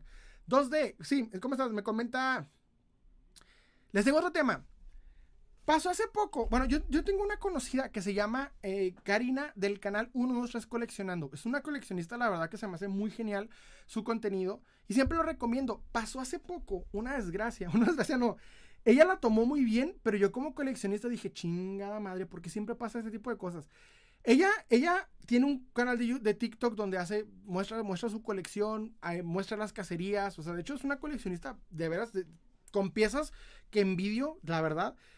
Y hace poco alguien llegó y le comentó, vete a ver novelas. Y quisiera decir que es la primera vez que le comentan algo misógino, algo bien culero a una coleccionista. Yo tengo una situación que, que me molesta mucho, es que siento que en el coleccionismo no hay suficientes mujeres. Debería haber más mujeres pero no hay suficientes mujeres. Yo no la defendería porque siento que no es, no es, no es de mi parte defender a, ella porque ella lo hizo muy bien sola, o sea, no, se, no, no necesita que nadie la defienda, pero es lo que como coleccionistas, ¿cómo puede haber alguien que, que vea a una mujer coleccionando y que la primera sensación que tenga es, necesito repelerla, necesito correrla de aquí, como que no puede entrar nomás nosotros? Es como, ¿por qué? O sea, es muy poco, muy pocas veces encuentras a, a, una chava dentro de este mundo, debería haber más, siempre digo, debería haber más, no sé por qué llegan eh, este tipo de personas y quieren como agredir, agredir, agredir, agredir o molestar a ese tipo de, coleccionistas, o sea, diciéndole ese tipo de cosas. Y ella respondió muy bien, o sea, empezó a dar su top 10 de novelas y la verdad se me hizo muy bien, pero no me gustó porque me faltó lo que fue, perdón, Amor en Custodia, faltó Amor en Custodia, por eso me molestó. Pero es como, ¿qué tiene? O sea, falta mucho, eh, eh mucho más estas mujeres dentro del mundo del coleccionismo de todo tipo, nos, nos falta, nos nos debería de, haber más en ese aspecto. Y yo siento que si ya de por sí es el eh, muchas veces el coleccionismo tiene un ambiente tóxico para nosotros, o imagínate para ellas. Y, me ha tocado, por ejemplo, me tocado hace tiempo que una amiga mía se hizo muy fanática de Loki, muy, muy fanática de Loki. Y empezó, pero bien, o sea, empezó a, buscar los cómics, a leer los cómics desde el primer Loki hasta, desde la primera aparición de Loki hasta donde iba. Empezó a aprender el personaje y cuando empezó a buscar eh, eh, figuras de acción de Loki en específico que salieron para la época de Toy Biz, Recuerdo que, que me, un día me comentó, dice, es que yo llego a una página en YouTube, en, Facebook, de que vendían coleccionables, les pregunto por el Loki eh, King of Asgard, el, cómic y, la figura, y le me empezaron a decir, no, es que tú no sabes. O sea, lo que tú quieres es el Loki de, Tom Hiddleston. Y él dice, no, o sea, quiero el Loki del cómic, Son of, Son of Asgard. Eh, King of Asgard se llama. Y, recuerdo que, o sea, ese tipo de, situaciones siempre le pasan a las mujeres. Se me hace muy cruel, no debería de pasar y creo que nos faltan más mujeres dentro del coleccionismo. Y no tanto por, por ser apoyar, sino porque hay muchas mujeres dentro del coleccionismo, pero nos falta más en el ámbito en el que estamos. Hay muchas vendedoras, sí, nos faltan, no sé, todavía es un ambiente como que todavía no es, no es gente, no les permite entrar porque hay mucha toxicidad que todavía no, les, no, no las quieren dejar pasar. Y no solamente a ellas, sino a los novatos. Siempre que llega un novato, como que alguien quiere, pum, chingar, como que quiere eh, eh, no, tú no pasas, tú no puedes, tú no sabes. Y, siempre me toca ver como gente que está iniciando que, es mayormente insultada, bullying y demás. Que no, no debería ser, pero pasa. Déjame lo leo. Me comenta. Espérense, espérense, espérense. Copo, hola bro, perdón que me fui, pero ya volví. No te preocupes, hermano, con esto por acá. Salem, eh, me comenta 2D. Me encontré una figura de Marvel Legends de Spider-Man en 50 soles. Para mí me parece una ganga. ¿Cuánto es 50 soles, hermano? En dólares, más o menos, dime cuántos son dólares para ya atinarle qué rollo. Tanosila, ¿qué onda, Salem? ¿Cómo estás? Qué bueno, hermano, que estás por acá. Un saludo. 2D, Sim, las de Baki. Ah, está Me comenta eh, 76 César, sinceramente deben de respetar a las mujeres porque yo conozco que tienen una colección, eh, algunas que tienen colecciones muy padres. De hecho, el, el, el, sentido de coleccionista de las mujeres siempre es más chida porque es más, más definido. Nosotros somos como, como, que figura me gusta, figura la compro y las mujeres son como que más específicas a la hora de comprar. No siempre es el caso, hay mujeres acumuladoras, no lo vamos a negar, pero me refiero a que es, buen, es buena forma ver otros tipos de, de formas de ver el coleccionismo, otros conceptos de ver el coleccionismo. Me comenta Elías Mendoza, le cierran las puertas a quienes quieren empezar en esto del coleccionismo. De hecho, sí, pasa mucho. Me comenta este, espérense. Sinceramente deben de... Ah, aquí, me comenta Marcos 1, 2, 3, 4. Me han dicho, bro. Bueno, me comenta 2 de ¿quién vende figuras? ¿De dónde, bro? Me comenta Tanosila, chale, qué mal rollo. Me comenta eh, Jorgito Le, ¿esa de atrás es Estrella de Fuego? Sí, hermano, la versión que salió para Walgreens. Antes de la, antes de la, del tripack. La del tripack creo que tiene poquitas diferencias a esa. De hecho es la misma casi casi. Me comenta este Marcos 134. En todos lados hay. 15 dólares, 15 dólares. 300 pesos se me hace bien. Buen precio, no está tan acá. Miren, hace poquito, en un grupo de ventas, este es un buen tema que les traigo, espérenme. En un grupo de venta que se llama, no es por quemar ni nada, eh, en un grupo de venta de, de, Figuarts sucedió un caso que les voy a leer. Ok, les voy a leer rápidamente lo que pasó. Llega una persona haciendo una reclamación, vamos a decir, una queja en el grupo y publica lo siguiente. Y cito. Paso a no recomendar a este amigo por su pésima forma de enviar un producto. Le aventó tres plastas de periódico y así llegó la pieza toda golpeada. Alega que es porque en correos te tratan mal para que no se dañara, ya que en todas las paqueterías se, eh, tratan pésimo los paquetes. No le pudo poner en eh, 60 pesos de plástico burbuja. Cero recomendado para que eviten hacer corajes y perder el dinero con este pseudo vendedor. Pseudo la palabra me encanta. Y ojalá se hagan responsable y hagan mi devolución. Y adjunta el perfil del vendedor y la pieza. La pieza es un Osaru Vegeta, el Vegeta mono de Figuarts. No sé si es la original o, la, versión copia. Se hizo muy, muy famosa esta publicación. Empezó a tener todo tipo de, de, de, memes. Y yo me la encontré por los memes. Vi un chingo de memes al punto que el chavo borró la publicación. Y, más que nada, lo, lo, que entendí de la gente es que estaban molestos o estaban así como de, ¿por qué este compa se queja por pagar 60 pesos de, envío? Este, si está comprando una figura cara. Y esa es la parte en la que en la que me llamó la atención. Primero principal, la, la, cuestión es, ¿vale la pena enviar, o sea, vale la pena pagar figuras caras con, con, con correos, o sea, para que te les envíen por correos?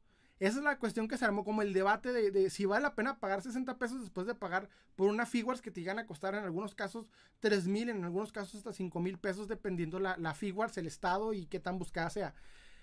Yo personalmente creo que el movimiento por correos es sencillo tanto para el vendedor como para el que compra, porque son 60 pesos y ya como sea es más sencillo. Enviarla por DHL o por FedEx, que no recomiendo FedEx por nada en absoluto, te sale un aproximado de 300 hasta 400 pesos dependiendo de la forma en la que hagas. Algunos incluso hacen un hack por Mercado Libre que sale un poquito más, más barato. Hay, hay vendedores que compran guías prepagadas que le salen como en 250 pesos y pues ya más o menos sale un poquito más rentable el envío. La cuestión es, dos cosas. Esta persona se equivocó. Primero los memes creo que fueron de más, pero bueno, hubo memes muy chidos, hubo memes muy, muy, muy, muy, pendejos. Pero yo creo que en el caso de esta persona que se está quejando por el, por el Osaru, tuvo un problemita muy grande. Es, no te puedes poner payaso si estás pagando 60 pesos por Correos de México. Porque es como una, un acto no verbal, de, un, un contrato no verbal de decir, bueno, te pago poquito porque la verdad no me interesa que sea tan bien enviada la pieza. O sea, te pago esos 60 pesos nada más para que me llegue la pieza y se chingó. No me voy a poner mamón con las esquinas de la caja. Yo entiendo, es como algo que tú, tú entiendes. Pero esta persona yo creo se molestó porque pensaba que los 60 pesos que dio de, de, de, de, envío iban a ser 60 pesos para empaquetar el paquete. Y no, son 60 pesos para pagarlo y enviarlo. Yo sé que por un lado el vendedor tiene cierta culpa porque obviamente cuando te, te hacen un depósito de, una pieza grande y, y, ganas bien, para mí, a mí cuando yo vendo una pieza de más de mil pesos, ya le meto muchas ganas para, para, envolverla. No siempre lo hago, la verdad soy bien irresponsable y lo voy, a, lo voy a admitir. Yo he enviado piezas así nada más envueltas en dos bolsas de Lesmar y vámonos. Pero, este, en este caso, yo creo que el vendedor no tiene tanto la culpa. O sea, sí pudo haber enviado más, pero por, lo, por lo, las fotos que adjunta, no está mal empaquetado. Simplemente correos, pues es poquito trocho. Y está bien, son 60 pesos, no estás pagando una cantidad ni una super mega envío. Pero en este caso es, si tú sabes que eres especial con las cajas, si tú sabes que quieres enviar envuelta la figura, ¿por qué pagas 60 pesos de envío? Creo que por eso le cayó la, la, la, la, la funa. No sé si diré funa, porque muchos, muchos memes. Pero tampoco es como que se trata de, de, de, de, mancharlo todo el tiempo. O el chavo, sea como sea, quiso quejarse, estuvo mal quejándose de vendedor así. O sea, yo creo que ya te llegó la figura, ya es ganancia. Pero pues pasa muchas veces que, que obviamente quieres la figura bien, bien, bien envuelta. Me pasó una vez esa situación. Hace tiempo yo trabajaba en una tienda de cómics y llegó una chava, una chava. No sé si la chava tenía una, una tienda, no sé. Y pasa y resulta que esta chava me compra un lote entero de figuras de, de, Toy Biz de Iron Man. Como seis figuras de Toy Biz de Iron Man. Pero la chava, le pregunto, oye, ¿quieres que te envíe por, por, por, una página especial? Te va a costar 300 pesos, pero te llega en tres días. Me dice, no, no, no, mándame por, por correos. Pero envuélvelas bien. No, pues también, lo envolví lo mejor posible. Llegando allá, las figuras de Toy Biz, recordemos que son figuras que están todas de plástico, de, transparente. Algunas se golpearon y tuvieron un ligero, ligero, carnal, ligerito, doblez. Y recuerdo que cuando le llega, la chava me habla bien enojada. Oye, quiero que me devuelvas mi dinero. Y yo, ¿por qué? Y luego me toma la foto y nomás era así, un doblecito, bien simplón. Y yo así como que, oye, amiga, pues yo te dije que te lo mandaba por una paquetería más controlada. No, es que no las envolviste bien. Y yo, pues no, pero me pagaste 60 pesos. Me, pagó en aquel tiempo como unos que 50 pesos, una cosa así. Le digo, no, mira, entonces yo trato de, de, razonar con ella, ella se enoja y va con un administrador de un grupo que, que, teníamos junto, que ni siquiera hicimos el trato en ese grupo, va, pero ella en ese grupo era un administrador que estaba muy atento. Y recuerdo que apareció este lo que yo llamé en el tiempo el héroe del coleccionismo, que el chavo quería de alguna forma quedar bien con ella, pero ella estaba honestamente exagerando la situación y yo traté de controlar lo mejor posible. O sea, nunca, nunca me le puse a insultar. Ni decir nada, solo decirle, mira, amiga, es que devolverte todo el dinero voy a perder más yo porque en el, en el regreso las, las, figuras van a llegar más golpeadas y ya van a valer menos todavía. Vamos perdiendo todos. Entonces, ¿qué te parece si mejor pues este te, te, doy un reembolso específico, te doy un porcentaje y luego me devuelves las piezas si quieres? Y la chata se enoja, dice, no, ¿sabes qué? No, bueno pasa, pasa eh, ese tipo de cosas, ya ven cómo sucede este tipo de situaciones, pero al final de cuentas, pues yo hablando con el administrador, le digo, mira amigo, yo tengo buenas referencias, nunca he quedado mal, la chava me mandó las fotos de lo que se dobló, mm, fue una cosita, si quiere le devuelvo el valor de esa pieza y que me la devuelva, pero no le voy a devolver 100%, le voy a devolver un porcentaje, que es como un 80%, un, la voy a quitar como un 20% porque pues todavía yo pierdo dinero porque la pieza no, no la exhibí y ella me la está devolviendo por detallitos. Entonces, ya razonando con el administrador como que entendió, habló con ella, como que ella no le pareció y al final pues se quedó con las figuras de mala gana. Porque a fin de cuentas ya me había pagado y enviado todo bien. Pero yo sé que llega a haber gente que pues quiere un, un, envío más especial. Pero si tú sabes que tienes ese aspecto de envío, hay que tener como un poquito más de, de, de, de claridad, decir, bueno, o sea, quiero que me envíen las figuras, pues voy a pagar lo necesario para que me lleguen bien. O sea, si pagas correos, pagas por lo que por lo que pides. Déjenme los leo, déjenme los leo. Se me fue se me fueron los comentarios. Déjenme, déjenme los leo. Me comenta Ay, espérense, se me fue, se me fue. Eh, espérense, se fue, se fue, se fue. Ok.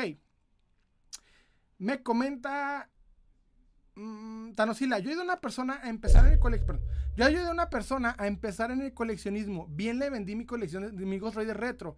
Le fue feliz al amigo por su primera figura Legends. Buena idea, buen, buena, buen punto.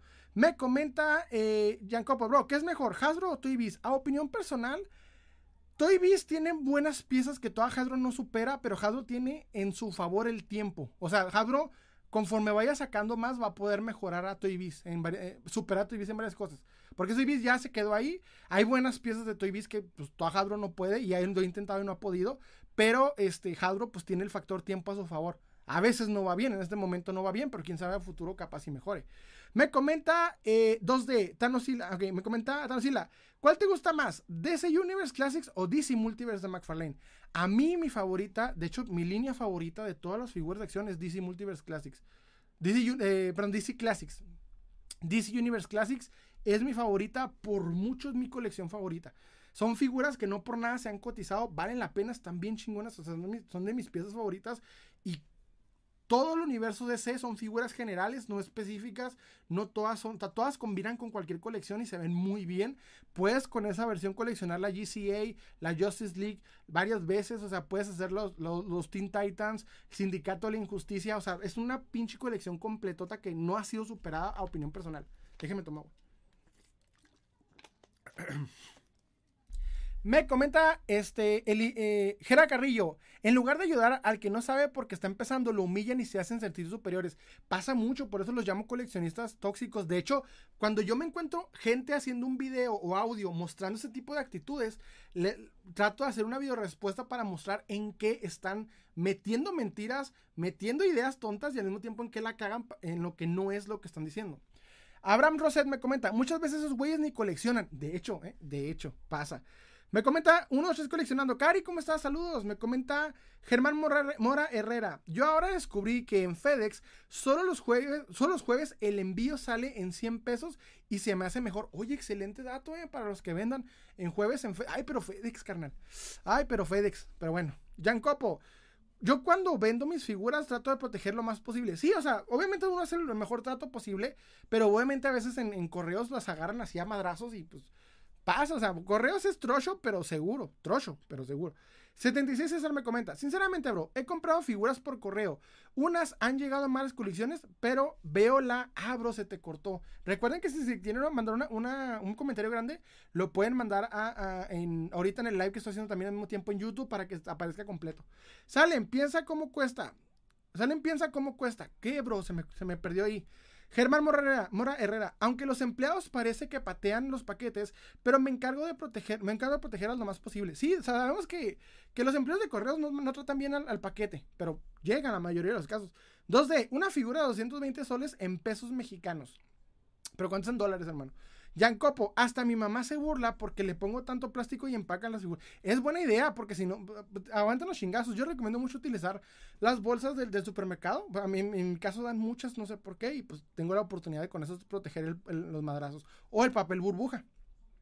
Tanosila, yo cuando vendo algunas figuras las entrego con caja. Soy sincero si tienen algún detalle. Es cierto.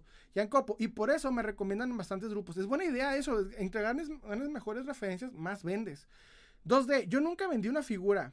Me, ¿Por qué, hermano? Bueno, si no necesitas, no es necesario, pero puedes vender una, ya sea, por ejemplo, en, entrega en tu ciudad sin necesidad de enviar. Charlie, aquí les va. Aparte de que se están vendiendo la figura, sí, y así es el mercado, eh, es el mercado. Las empresas les vale la caja. De hecho, por ejemplo, en eBay, no crean que, cantan mal las, rancheras. Hace tiempo eh, tuve la oportunidad de comprar mi primer cloud y recuerdo que el cabrón me la mandó nada más así guardadita con la espada en una, en una bolsa. Ni siquiera le puso protección. De puro milagro la espada no se rompió. Así de puro milagro, pero dije, bueno, ya llegó bien, ya con eso me conformo. Ya llegado rota, le rayó la madre, pero no, no pasó nada. Me comenta eh, dos de, chicos, tienen figuras que están, tienen figuras que están vendiendo. ¿Cuáles, bro? Aguilar, está bien lo que dices, pero creo que no se vale. Que sea lo que pagues, eh, sea lo que pagues, las traten mal. Es que no lo controla como trae el vendedor, la controla más que nada el, correo. Porque aunque tú la, guardes con todo, correo las va a agarrar bien, las va a poner cosas encima, les va, las va a poner rápido, porque mueven tantos, tantos paquetes que obviamente pues no tienen control de calidad con cada uno. Sí, yo creo que hay vendedores que están conscientes de eso, hay vendedores que no, hay gente que dice, bueno, no hay problema, hay gente que no, o sea, yo creo que para eso es Pidan más de envío. Ni pedo, güey, carnal. Pide 80 pesos de envío. Te van a rayar la madre, pero va a ir bien envuelta. O sea, dile, carnal, sí, te estoy cobrando 30 pesos extra aparte del envío para envolverte la chida y pues que tú no tengas problemas y yo tampoco. Uno se coleccionando, saludos aquí. Me comenta Charlie, aquí les va. Es que el comprador quería, eh, el, comprador quería ya funarlo, pero perdiera, pero que perdiera ventas aun cuando prácticamente no está. De hecho, o sea, es como, carnal, pues te está enviando la figura, te envió bien, o sea, pudo haberse corrido irse con la pieza y se quedó. Me comenta eh, Giovanni Gutiérrez, invítame al live. No, no, estás funado, no te casas, es mi carnal, es mi hermano. Eh. Charlie aquí les va, me comenta, el coleccionar cerrado, o sea, sí se respeta, pero tampoco, no mamen, ¿saben cómo son las paqueterías? De hecho, no creo que un figure deberían coleccionarlo cerrado, se debería disfrutar, eso tiene tantas articulaciones para disfrutarlo, la caja ni está chida, no sé para qué le preocupa tanto la caja, o sea, si la figura viene rota, pues sí la envolviste mal, güey, o sea, si te pasaste de rosca, pero la figura llegó bien, Dale, caja, la caja no, no importa. Me comenta Mitch Sky, ¿qué opinas de lo de, qué opinaste de Ant-Man? No le he visto, hermano. Charlie, aquí les va. Entonces mejor que vayan por sus figuras si no quieren que les dañen la caja. Pues sí, de hecho, o sea, básicamente dile, carnal. O sea, le especificas al vendedor, carnal, 60 pesos se te hacen suficientes o te pongo poquito más para que me le envuelvas bien. Eso me han dicho a mí varios, varios vendedores, varios compradores míos, me han dicho, men, déjame, te meto 100 pesos nomás para que me, para que me le envuelvas chido, güey, porque no quiero que llegue mal. Y sí, está bien, carnal, le meto más ganas. Me comenta, eh, espérense. Ya, eh, me comenta, espérense, se me, se me, se ah, caray, ok. José Cruz, ¿coleccionas figuras de luchadores? No, hermano, casi no le he metido. Me comenta dos de, ah, es que aún quiero vender, es que aún no tengo autoridad de vender solo. ¿Por qué, hermano? Me comenta Mishkai, enseñar Cloud. Ah, bien movido. Me comenta, espérense. Me comenta Germán Morera, quiero comprar mi primer figuras con el cel de, primera forma. Quiero comprar mi primer figuras con el cel primera forma. Ah, ya vi que salió, está buena esa figura. Y no está tan cotizada. Te la puedes llenar el paso, hermano. Si puedes cruzar, sé que he visto en varios, en varios targets. Jan Copo, soy me comenta, ha empezado, ah, ok, les tengo un, un tema que me pasó hace poquito. Este está bueno, este está bueno ese tema, este está bueno, lo voy a usar. Déjenme tomo. Hace poco, los recibí un comentario que me llamó mucho la atención. Dos veces lo recibí. No de la misma persona. Y no fue con mal plan. Pero llegaron dos personas en un, en un TikTok que hablé, en el que hablé del, del hombre araña, comentándome que los Legends son para niños. O sea, estas personas me comentaron, no, es que los Marvel Legends no son para coleccionar, no son para coleccionar, son para niños. Me llamó mucho la atención ese, comentario porque ya lo he visto en varias ocasiones en varios grupos ese debate sobre si los Legends son para coleccionar o si son para niños. Y está bien chingón esta idea, este, este tema. Miren, Marvel Legends se ha vuelto en básicamente la compañía, bueno, el, estilo de, figura de acción más visto de, los que hay. O sea, básicamente Marvel Legends es lo que más se colecciona, se compra y se vende en los mercados secundarios, principalmente en México. En Estados Unidos noto que hay más de todo, pero en Estados en, México los Marvel Legends son lo que más se vende. cuando alguien vende figuras, vende Marvel Legends. Y es lo que más está en compra y venta constante, básicamente. Principalmente por las, por las películas, las series, ya sabemos cómo está el pedo.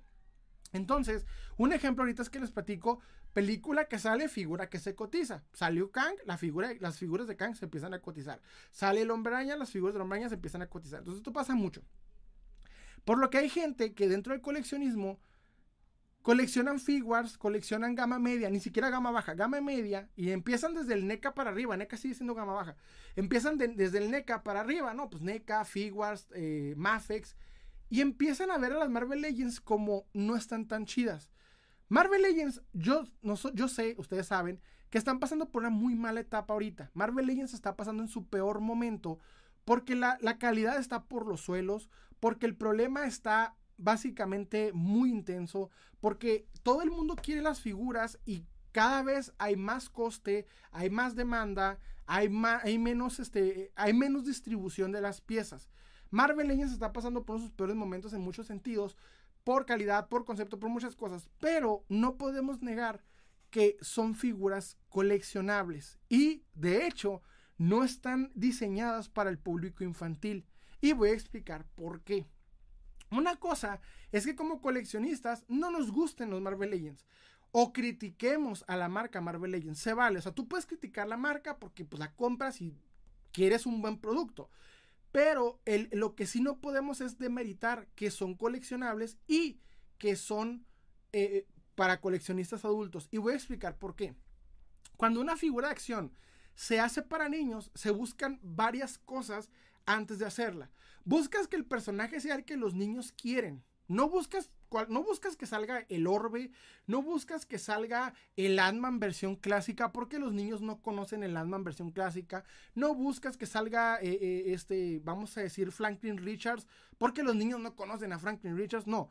Cuando haces una figura de acción para niños, buscas varias cosas. Primero que sea una figura muy conocida, el personaje de la película o el Thor de, las, de las caricaturas que cualquier niño puede conocer. Segundo, le pones muy pocos detalles, muy pocas articulaciones para que las figuras aguanten los putazos, para que las figuras sean más este, seguras, para que las figuras puedan utilizar mejor el niño la imaginación al usarlas. No le buscas detalles, no le buscas nada más, no le uses accesorios, que la figura sea segura y práctica. Al mismo tiempo, la haces con colores brillantes, con colores chillones, con colores que queden bien con el personaje y brille y etcétera. Puedes ver a Batman en colores de, color pastel, color Batman. Me tocó ver un Batman eh, verde menta, un Batman amarillo, etcétera, etcétera, para que el niño pueda hacer relaciones mejor con el juguete. Por eso yo siempre que hablo de los Titans, los Titans son, creados para el público infantil. Los puedes coleccionar, no hay nada de malo, no es negativo, no está mal, pero quien los diseñó y cómo se manejó esa marca fue para el público infantil. Los Marvel Legends no se manejan para el público infantil. ¿Por qué? Uno, los Marvel Legends no tienen este... Los Marvel Legends no tienen, eh, ¿cómo se llama? Los Marvel Legends no son personajes que cualquier niño va a reconocer. Entonces tú te pones a ver cada wave que se anuncia. El niño no se va a fanatizar con el personaje trajeado que sale en, la película de Ant-Man. O sea, pues, en la película de, este eh, de Black Panther. El niño le gusta o, la Black Panther o Namor. No hay otro. O sea, en, en Marvel Legends vemos más detalles, vemos más articulaciones que un niño no necesita. Pero hay algo que hace Marvel Legends que se quiere justificar, o sea, que para poder ganar. Y les voy a platicar la situación que pasa. Lo que pasa es que los Legends hacen un estudio en el que pagan miles de dólares para que, las, para que una marca llamada FDA americana la, le marque que pueden comprarlo a partir de los, si no me equivoco, son como 5 o 6 años los juguetes, más o menos. No, no, me acuerdo exactamente cómo a qué edad inicia. Pero entre más joven lo puedas comprar, más rápido se va a vender el producto. Las figuras de acción, el sueño que tienen es que se puedan comprar los niños porque se venden con más facilidad y entras al sagrado pasillo de, juguetes. Es decir, el Marvel Legends lo que hace es que pagan miles de dólares para que, vean las figuras y digan, ah, es segura, te la pongo en el pasillo de juguetes y que no te la manden a otro pasillo en donde básicamente van los coleccionistas, etc. Como le pasa, por ejemplo, a las NECA y como le pasa a Mego.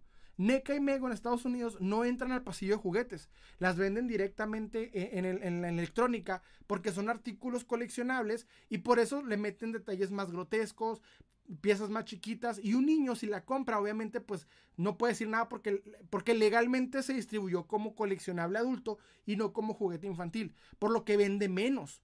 Entonces, a ti como empresa y como creador de juguetes, necesitas que tu, que tu figura de acción entre al pasillo de juguetes para que se venda más rápido. Entonces, Marvel Legends se vende en el pasillo de juguetes para que se venda más rápido, pero no está hecho para ello.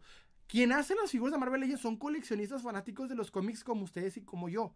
Lo que hacen es diseñan personajes que completan colecciones. A un niño no le va a gustar Hellcat. A un niño no le va a gustar esta, eh, no sé, ¿cuál quieren? Eh, no les va a gustar Spider-Gwen, a menos que esté pues así súper caricaturizada. A un niño no le va a gustar esta eh, She-Hulk versión gris o She-Hulk medio transformándose. No, al niño le gusta lo que ve en la pantalla o lo que es más famoso, al Hulk famoso. A un niño no le interesa Red Hulk todavía. A un niño no le interesa el Hulk del, vamos a decir, de, edición de Diamond. De que, no, al niño nada más le gusta jugar con Hulk y destruir y se chingó.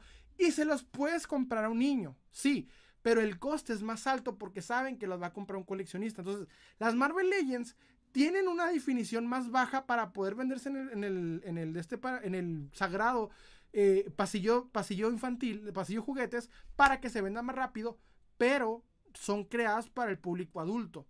Y de hecho, con la intención de ser coleccionadas. Sus características son coleccionadas. Ese es el problema de las figuras de acción. O sea, en pocas palabras, las Marvel Legends no son para niños, son para coleccionistas adultos. De hecho, eso lo saben todos. La única diferencia es que se hacen más, se denominan más bajo, más seguras, para que las puedas comprar en cualquier lado y se puedan distribuir con más facilidad. O sea, por cuestiones de distribución, ganancia y cosas que de empresas, las Marvel Legends se pueden vender en, el público infantil sin ningún problema. De hecho, aquí en México, algo que hacen los mismos vendedores en los Walmarts es que te las venden en, electrónica o escondiditas en el área apartado porque saben que son para el público adulto, pero se pueden vender en el, en el pasillo infantil para que vendan más. Déjenme los leo y tomo agua. Me comenta Abraham Roset. ¿Algún equipo que quieras juntar? Yo ando armando la Justice League Dark. Yo también traigo ganas de la Justice League Dark, hermano. Pero ¿sabes cuál es la pieza más difícil? El, eh, no sé si te ha pasado a ti, espero ya lo hayas podido conseguir, el, este, el Swamp Thing. Es el Swamp Thing el que más me batalla. Déjame lo leo. Espérense, espérense, espérense. ok, no le hagan caso a Giovanni Gutiérrez, ¿eh? mi hermano. Ya lo han visto aquí, ya hecho en vivos, de hecho. Eh, Copo me comenta, bro, los Legends eh, no son coleccionables, son como juguetes para niños porque en la caja dice más cuatro años. Exactamente, hermano, justamente les meten un estudio para que se puedan vender de niños de cuatro años para arriba, pero es para que se vendan con más facilidad, porque es la marca de Marvel y no la van a perder.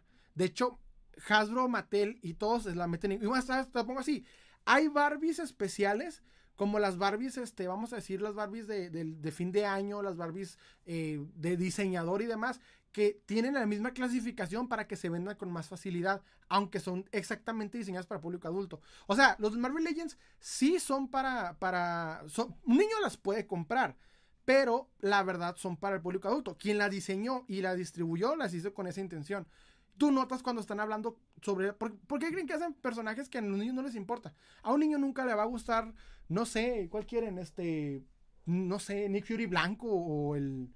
O no sé, estoy viendo cuál me da yo. O etcétera. O sea, no les gustan los, A un niño no le vendes esos, esculpidos tan sexualizados, vamos a decir. Me comenta... Eh, Jan Copo, eso es lo que dicen.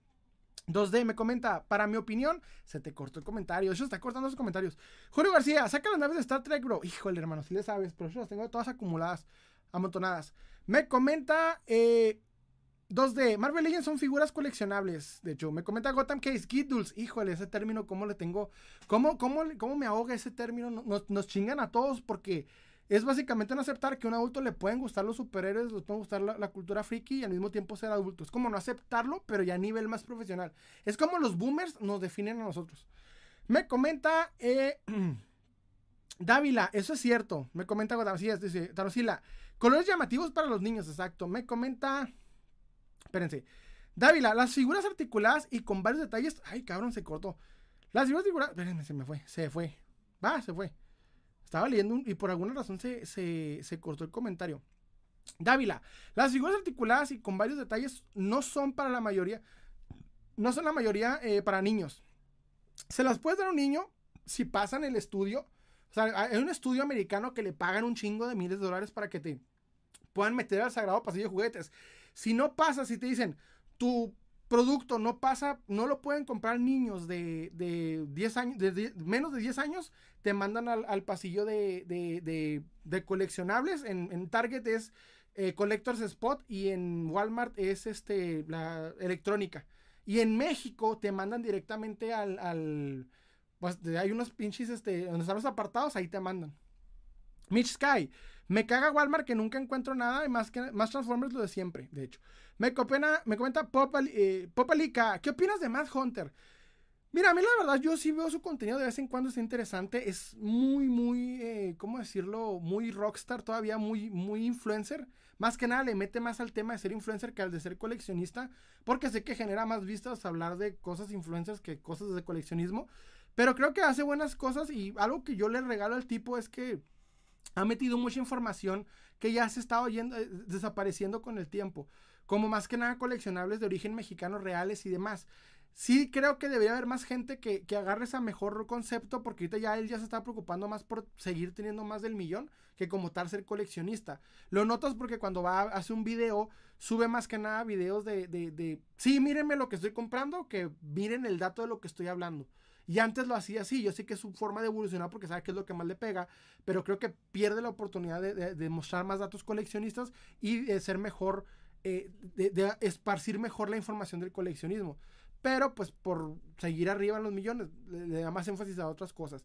Me comenta Adam Roset, fácil, si fueran para niños no habría exclusivas de Hadro, pues packs exclusivos de convenciones y para rematar Hashlab.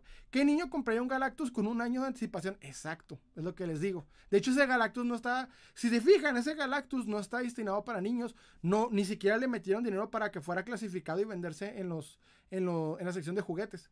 Es lo que ahorita tiene. O sea, la cuestión es, Hasbro le paga a, la FDA para que, creo que se llama FDA, el, instituto americano que te checan los juguetes. Recuerden que en los 80 hubo un problema con un, con un este, es muy famosa esta idea. En los 80 hubo un problema con lo que fue el, el, el Boba Fett. Hubo un Boba Fett que sacaba un, un, este, un, un misilito y el Boba Fett fue cancelado porque una versión antigua de Battlestar Galactica ahogó a un niño con un misilito. Desde entonces apareció esta, esta, eh, esta no, no es una empresa, es una de esta del gobierno que valora los juguetes y dependiendo qué tan peligrosos o seguros sean para un niño, te permiten ponerlo o no sobre el, sobre el, el pasillo de juguetes. Si está en el pasillo de juguetes es que el, juguete es seguro y lo puede comprar cualquier niño. Si está en el pasillo, en si no está en el pasillo juguetes, está en el pasillo coleccionables, o una tienda de coleccionistas, o una tienda de, es porque simple y sencillamente el juguete no fue diseñado para eso. De hecho, es por eso que se manejan. Por eso, si se fijan, nunca ha llegado Hot Toys a vender a un Walmart y podrían, nunca ha llegado un Sideshow, etc. O sea, o incluso Figuarts. Figuarts se venden en Target y en Walmart en Estados Unidos, pero nunca tocan el, pasillo de juguetes. Se van directamente al pasillo de coleccionistas. NECA también, NECA inmediatamente al pasillo de coleccionistas. Me comenta eh, Jan Copo, bro, pero siguen siendo piezas pequeñas, eh, tienen piezas pequeñas y siguen siendo cuatro años. Te digo, porque pagan con el, con el, pagan con el, con, la FDA, eh, Hasbro paga a la FDA para que les señalen eso y puedan vender los leyes donde sea. O sea, básicamente no está relacionado en la edad con el ser coleccionable, pero notas cuando son para niños, cuando las figuritas, pues es el Batman principal o el superhéroe principal, con los colores chillantes y sencillitas para que el niño juegue. De hecho, es peligroso que las leyes sean para niños, pero pues como que dan por sentado que los papás no van a pagar 22 dólares, 25 dólares ahorita por un, por un, este, para niños, no sé, dependiendo de ese tipo de cosas. Me comenta Tanosila, se trabó el live, chingado, no mames. Bueno, estamos, está la, repetición en, YouTube, cualquier cosilla, ¿eh? Me comenta eh, Tanosila, yo tengo. Ah, pero sí, Match Sky, ¿en qué tienda tienes tu ciudad? ¿De cuál, hermano? Eh, Tanosila, yo tengo la cosa del. Ah, qué bueno que no, no ha pasado. Yo tengo la cosa del pantano y mi equipo más difícil de juntar las figuras son la Sociedad de la Justicia versión cómic. Muy difíciles de coleccionar la Sociedad de la, Injusticia, de la Justicia. Es cierto. Tanosila, pero ya junté casi los primeros, solo me hace falta Jack Garrick, pero me espero, me espero al de McFarlane. Sí, y dos, si te fijas, espero, creo yo, la mayoría que tienes han de ser de, de, de, este, de DC Multiverse, de DC Universe, ¿no?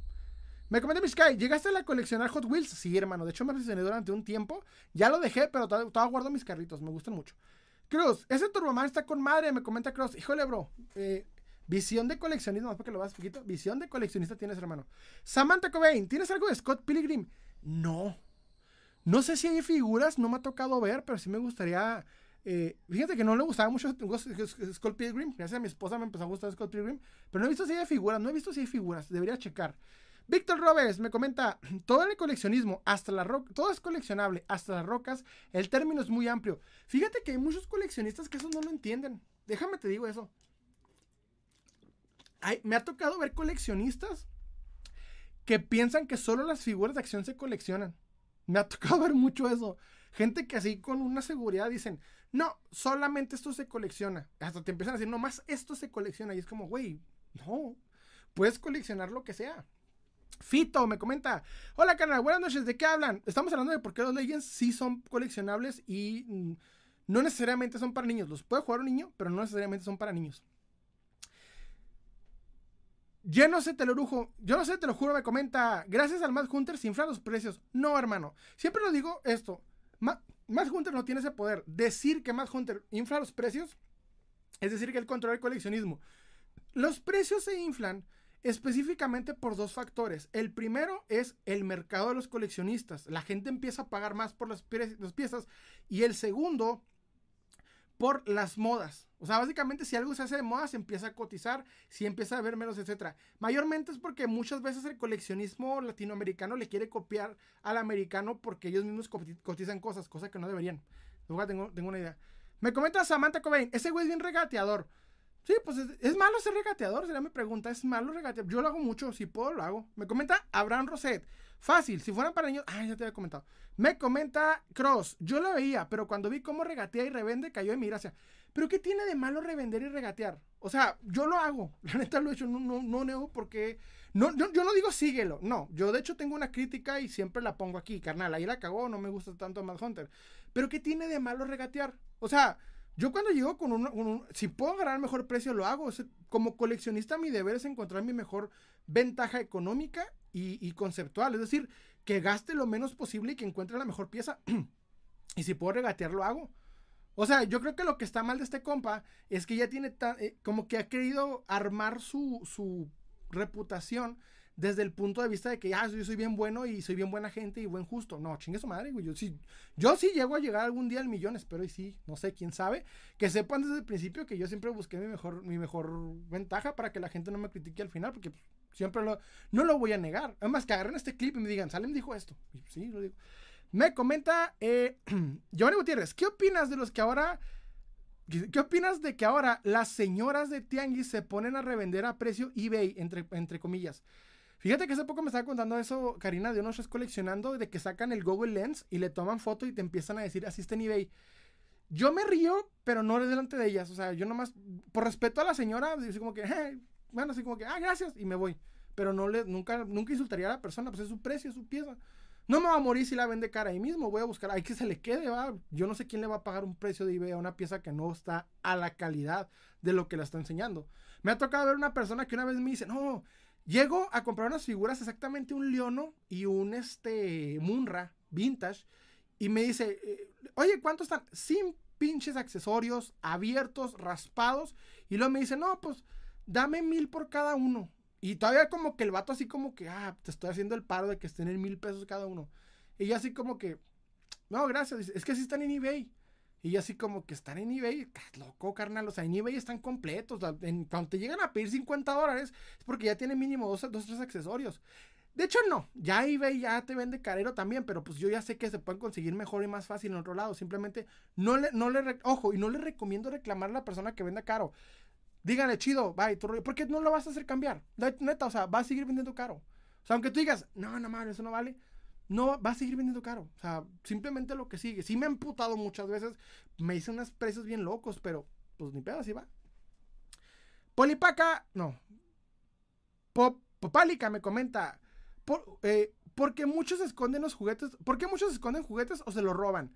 Fíjate que he visto muchos desesperados que hacen esas cosas. De hecho, en varias ocasiones, cuando voy de cacería a un Walmart, aquí en mi ciudad, me encuentro en la zona de, de, no sé, buscando ahí el, jabón de la ropa o, los trastes.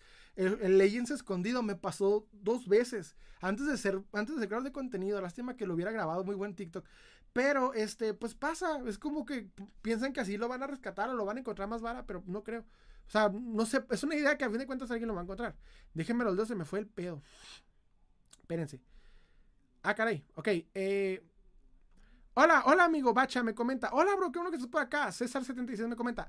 Matt Hunter, Matt Hunter, tuve, tuve el gusto de conocerlo en, San Francisco en un show de colección de juguetes. Fíjate que yo no me haría, te voy a decir con algo, ahora sincero. No tengo nada en contra de él. A veces veo sus videos, a veces no. Pero honestamente no me, no me emocionaría en conocer a alguien que hace lo mismo que yo. A mí me emocionaría conocer a Todd McFarlane. Yo mamaría conocer a Todd McFarlane o algún... Yo he visto, por ejemplo, yo he visto mucho, mucho a ese tipo de invitados a, convenciones. Yo me gustaría conocer a alguien que, que, que, me impresiona de veras. O sea, porque este güey hace buen contenido, está chido y sí, fue pionero en, en, subir esto a YouTube. Y lo respeto, se me hace chido, pero me gustaría más conocer a Tom McFarlane o a, ¿por qué no, Alex Ross? O a Joseph Linzer, muchos no lo conocen, pero él es el que dibujó Town. Lo tengo agregado en, Facebook a ese hombre.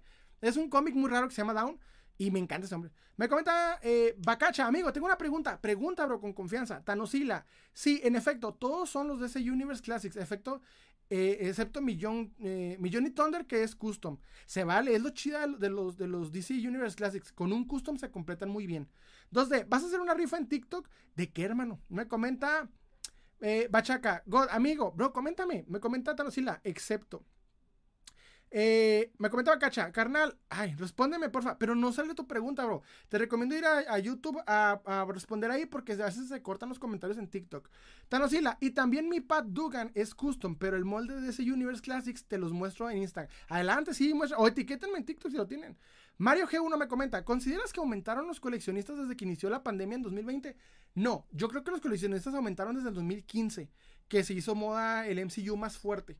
Es más que nada por cuestiones de que superhéroe ahorita es lo más visto y lo geek se empezó a enaltecer, o sea, como de ahorita ese tipo de cosas, empezaron a subirse los precios. Creo por ahí puede que venga una, una bajada. Nos convendría a los que realmente nos gusta bien, pero eh, vendría una bajada de moda, lo cual haría que las cosas ya no se vean tan coleccionables, pero al mismo tiempo las cosas por las que se invirtieron mucho perderían su valor. Entonces no sé, es como que por ahí veo que, que, va el tema. Pero yo sé que esto evolucionó desde el 2015 por las redes sociales. Y lo que hizo el 2020 no es aumentar los coleccionistas, sino subir el precio de ciertos coleccionables. Porque pues tenía la oportunidad de poder comprarse y venderse por la pandemia. Víctor Robles. Hasbro pasa por un mal momento porque hacen figuras que a nadie le gusta, terminan en remate. Es la que en Estados Unidos me ha tocado ver que muchas terminan en remate, pero aquí en México no. bueno, en mi zona no sé por qué se acaban bien rápido. He visto, sé que hay unos lugares, hay ciertos, eh, eh, vamos a decir, municipios en, México que tienen Walmart o Bodega Horrera o Soriana que tienen mucha mercancía todavía, pero en mi ciudad no queda ni una, ni una. Y de hecho, pasa algo bien raro. Hay, llega a haber remates en mi ciudad, pero no llegan a los coleccionistas porque los revendedores tienen conectes o trabajan dentro de los Walmarts y cuando una figura se remata en 100, 150, se acaba rápidamente. Eso me ha pasado mucho. Me comenta, me comenta eh, Tanosila, eh, TikTok me de ofender. ¿Por qué, hermano? Me comenta Evan BJ, saludos, apa, saludos, bro. Copo, bro, me fui, pero, me fui, pero por te regresé. Vi un comentario ofensivo y lo silencié. Ah, qué bueno, porque no lo alcancé a ver. Me comenta, tranquilo, bro, no soy moderador, pero aquí ando cuidando el live. Tanosile, igual mándame mensaje, bro, así me puedes ir al paro, no, sería mal, ¿eh? No sería mal. Me comenta Copo, bro, si te dijera todas las razones por las que amo a Todd McFarlane, es que Todd McFarlane es un dios, díganlas, digas, hermoso. 2D, de una figura. ¿Cuál, hermano? Me comenta, qué buen team moderan, eh, y cuando yo me comenta 76 César, bro, tuve el gusto de conocer a Stan Lee en un show de San Francisco en el 2010. Pude tener su firma. Fíjate que yo tengo esa desgracia, hermano. Nunca tuve la oportunidad de ir a ver a Stan Lee y me duele. Me duele un chingo. Porque perdí la oportunidad de, uno, conocerlo y que me firmara algún cómic que tenía preparado. Pero nunca pude, nunca se me hizo. El, el, momento en el que Stan Lee vivía, mi economía no era la más chida y pues se nos fue el tiempo. Me comenta 76 César, Ciclopedia. Ay, que se cortó. Argo me comenta, ¿qué opinas de los nuevos empaques de los Marvel Legends? Fíjate que a mí me molestan, siempre lo he dicho, me, molestan mucho porque te pierdes la oportunidad de, ver si la pieza que estás comprando, o sea, primero de relacionarte con la pieza cuando la tienes en la mano y segundo, de, saber si estás comprando una pieza con buenos detalles y no trae algún defecto de fábrica es un error que pues ya saben cómo es, cómo es Marvel Legends con esto. 76 César me comenta, bro, para comprar Galactus Ashlab pasé un tiempo duro para poder comprar por Hasbro, 450 dólares. Luego se lo agarraste a buen precio. No sé si se voy a cotizar, pero lo alcanzaste pues al precio que fue de salida, entonces ya mínimo fue ganancia. Víctor Robles me comenta, un ejemplo de pasado de moda son los Black Series, andan muy baratas y en los en los Amazon muchas figuras. De hecho, fíjate que sí es cierto. Por ejemplo, me he encontrado las Black Series de, de lo que son la, de, Rogue One, de algunas de las, este, de las nuevas trilogías, las últimas trilogías, y sí, es cierto, están muy, muy económicas ahorita. Las están rematando, pero es porque hasta eso eh, siento que puede que suban en un momento, siempre y cuando la gente siga obsesionada con Star Wars. Y es posible, yo por eso aprovecho en cuanto puedo. Si me gusta la figura y sé que está económica, la, meto. Mucha gente como que le da más, nada más a lo que, a lo que llama la atención, y creo que ese es el problema. Me comenta 2D. Eh, estoy diciendo que si vas a hacer una rifa de una figura. Ah, no sé, hermano. Sería buena idea. Sería buena idea. 76 César. ¿Dónde me firmó? donde me firmó Stan Lee fue una enciclopedia. Ah, qué bien, hermano. O mínimo tienes. Espero que te hayas podido tomar la foto. Bacacha Gold me prometa. Perdón por spamearme tanto. No te preocupes, no, no vi. De hecho, 2D. Bro, en, en cuanto me compré Spider-Man te lo enseñaré. Ah, espero que sí, hermano. Porque sí me gusta ver ese tipo de cosas. Fíjense que por último, un tema que es. El último tema está chido, es dimensionando el coleccionismo vintage. Traigo planeado hacer esto en podcast y ya desarrollé el tema, pero me gusta que en los lives siempre digo como que la primera base, doy la, base de lo que quiero platicar del, del, coleccionismo vintage. Viendo, no solamente me puse a ver más Hunter, me puse a ver otros coleccionistas como Ariel, como este Raúl el Pelón y otros más pero más que nada ya angloparlantes, ya me metí a el retro, me metí a, analog toys y demás, para entender el coleccionismo vintage. Y voy a explicar esto. Yo colecciono figuras vintage. Recordemos que las figuras vintage son las piezas que tienen un aproximado de 30 años de, vejez. Algunos marcan 25, otros 20, pero la mayoría concuerdan en 30 años de, de tiempo. Me puse a checar el coleccionismo vintage porque En el coleccionismo de figuras de acción hay dos tipos de coleccionismo. Dos. O sea, se divide en dos partes. El primero es coleccionismo moderno y el segundo es coleccionismo vintage. Y hay coleccionistas que pueden ser los dos al mismo tiempo. Los dos. O sea, pueden ser coleccionistas vintage, pueden ser coleccionistas modernos, no hay ningún problema. Me ha tocado ver cómo los coleccionistas vintage ven el coleccionismo, lo ven muy diferente a nosotros. Muy, muy diferente. Porque he visto que muchas veces compran la misma figura 20 veces por detalles de colores. Porque en un país, por ejemplo, He-Man, lo que es He-Man, en un, en un país se vendió, eh, vendió con un detalle específico, que en otros sí diferencia. En México se vendió diferente como se vendió en Estados Unidos. Mattel, Congost y esta, eh, ¿cómo se llama? Eh, Aurimat etcétera. O sea, las empresas de cada una diferenció las figuras por detallitos, dependiendo de la oportunidad, porque en los 80s no había una globalización tan profunda como ahorita. O sea, por ejemplo, Mattel no podía enviar, no sé, a España, a México o a Argentina como lo hacen ahorita. En aquel tiempo tenías que ir con otra empresa a darle la patente y que la empresa la produjera por sí sola y le pagara un porcentaje de sus ganancias. Ese tipo de cosas cambiaron con los años. De hecho, por ahí de los 90, principios de los 2000, el pedo cambió y las figuras fueron más, más universales. Y eso lo notan con las figuras de acción. Para cuando aparece Marvel Legends, Marvel Legends es igual en México, en España, en Argentina, en Inglaterra y aquí. Es igual. Pero en los 80 las figuras no eran así. Se hacían con diferentes cosas. He estado viendo cómo el coleccionista vintage checa las figuras en comparación al coleccionista moderno. El coleccionista moderno está a la vanguardia de lo que van sacando. Por ejemplo, a mí me gusta mucho, o sea, es algo curioso este tipo de piezas. Esta es una película ochentera de un personaje ochentero en una figura actual. Lo que tiene esta figura en comparación es que básicamente tiene un diseño moderno, una hechura moderna con, con maquinaria y distribución moderna, pero basado en algo vintage. Es decir, me gusta mucho ver cómo el coleccionista vintage ve el coleccionismo y cómo nosotros como coleccionistas modernos lo vemos diferente. O sea, como coleccionistas de figuras de, acción de, Marvel Legends o de eh, Multiverse, cuando vemos un coleccionista de, vamos a decir, de Mego o de Palitoy o de, este, no sé, eh, ¿por qué no eh, eh Lil Ledy? Vemos que buscan ciertas cositas bien extrañas y que valoran sus, sus, piezas a precios exorbitantes. Es decir, vemos que esas piezas llegan a valer miles de pesos y no entendemos por qué. He visto mucha crítica que se le hace, ¿por qué no a Matt Hunter? Con respecto a ese tema, diciéndole, pues es que todo encarece.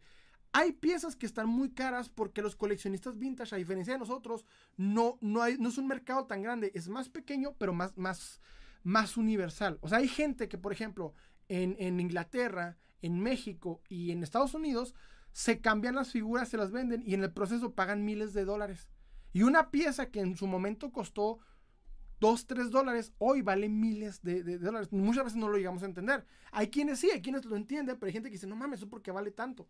Entonces, ese tipo de cosas lo he estado viendo, más que nada porque creo que el coleccionismo vintage tiene algo que se le puede, eh, vamos a decir, criticar, y es la especulación de las piezas.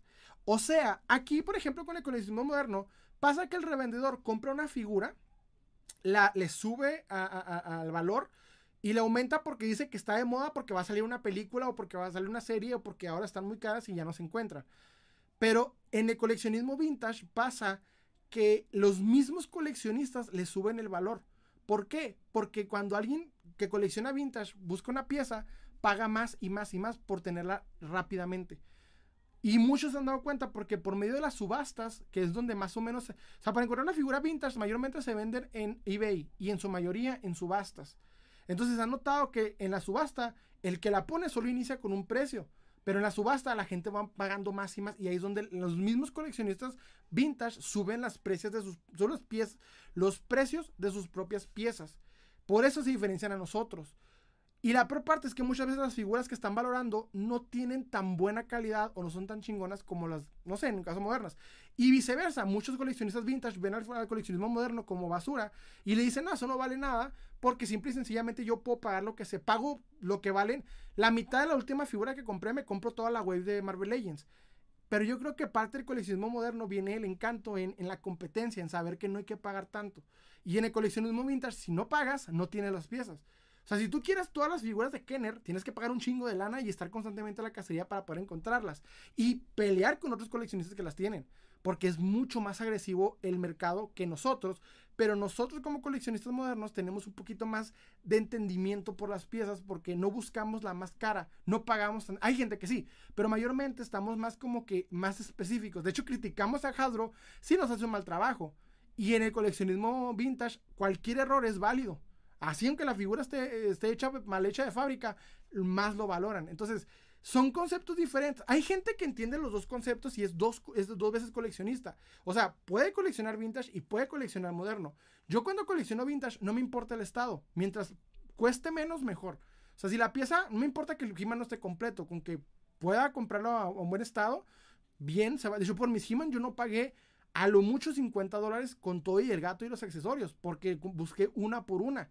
Y no son exactamente la misma, eh, el mismo, la misma pechera del, del He-Man del gato. O sea, uno es americano, el otro es mexicano, etcétera. O sea, van, están todos calabaceados. Pero porque a mí no me interesa como tal tenerla exactamente intacta. Y el coleccionista vintage, sí, el coleccionista vintage se va más por lo, por lo, por lo, por lo especial. Y se vale. O sea, hay, diferencias en ese aspecto, no estoy diciendo que no, pero hay varios factores que nos diferencian y me gustaría mucho en ese podcast es dimensionar cómo funciona ese, aspecto, cómo se diferencian el coleccionismo eh, moderno del vintage. Déjenme los leo.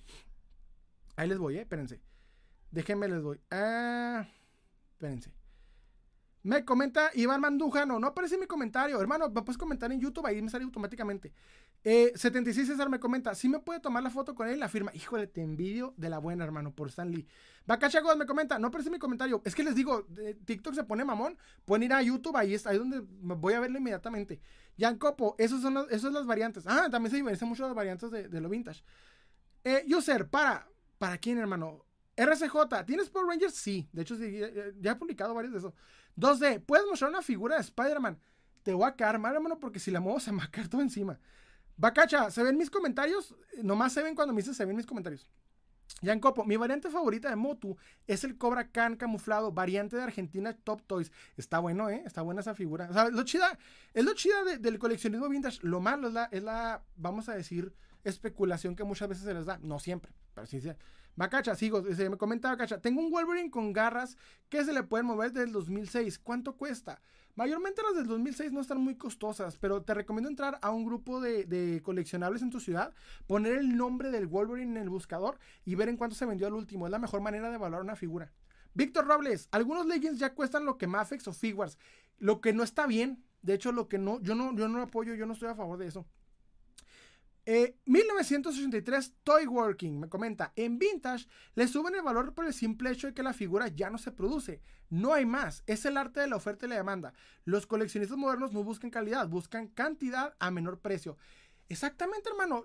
en mi opinión, creo que ambas estos son criticables los dos puntos. Primero y principal, por creer que porque una pieza fue menos hecha es más importante. Esa es, vamos, una parte que se debería, de cuestionar al vintage. Porque no siempre necesariamente esa pieza la tienes que tener por ser tan menos producida. Al mismo tiempo que como el coleccionista, el coleccionista moderno, se da la oportunidad de no, ¿cómo decirlo? Se da la oportunidad de no comprar una pieza para armar su propia versión. El coleccionista vintage tiene que tener esa pieza. En el momento en el que empieza a, aprovechar la especulación y utilizar el concepto de necesito tener esa pieza porque ya no es cotizada y aumentar el valor, estás, basando en una especulación el hecho de un consumismo no controlado, lo cual en el coleccionismo el consumismo te lleva a lo que es el, uno, destrucción económica y dos, el, ¿cómo se llama la palabra? Este, eh, pues sí, básicamente eh, acumulación. Lo dije bien, acumulación. Lo cual creo que en ambos puntos es criticable. Creo que en el vintage, al especular un precio tanto con el pretexto de la oferta y demanda, que es en lo que manda el coleccionismo, al mismo tiempo le das más coste a una pieza, le buscas más este valor y en el proceso, en esa especulación, pagas más por una pieza que realmente no tuvo ese valor. El único valor que le da el coleccionismo vintage es la nostalgia y el tiempo.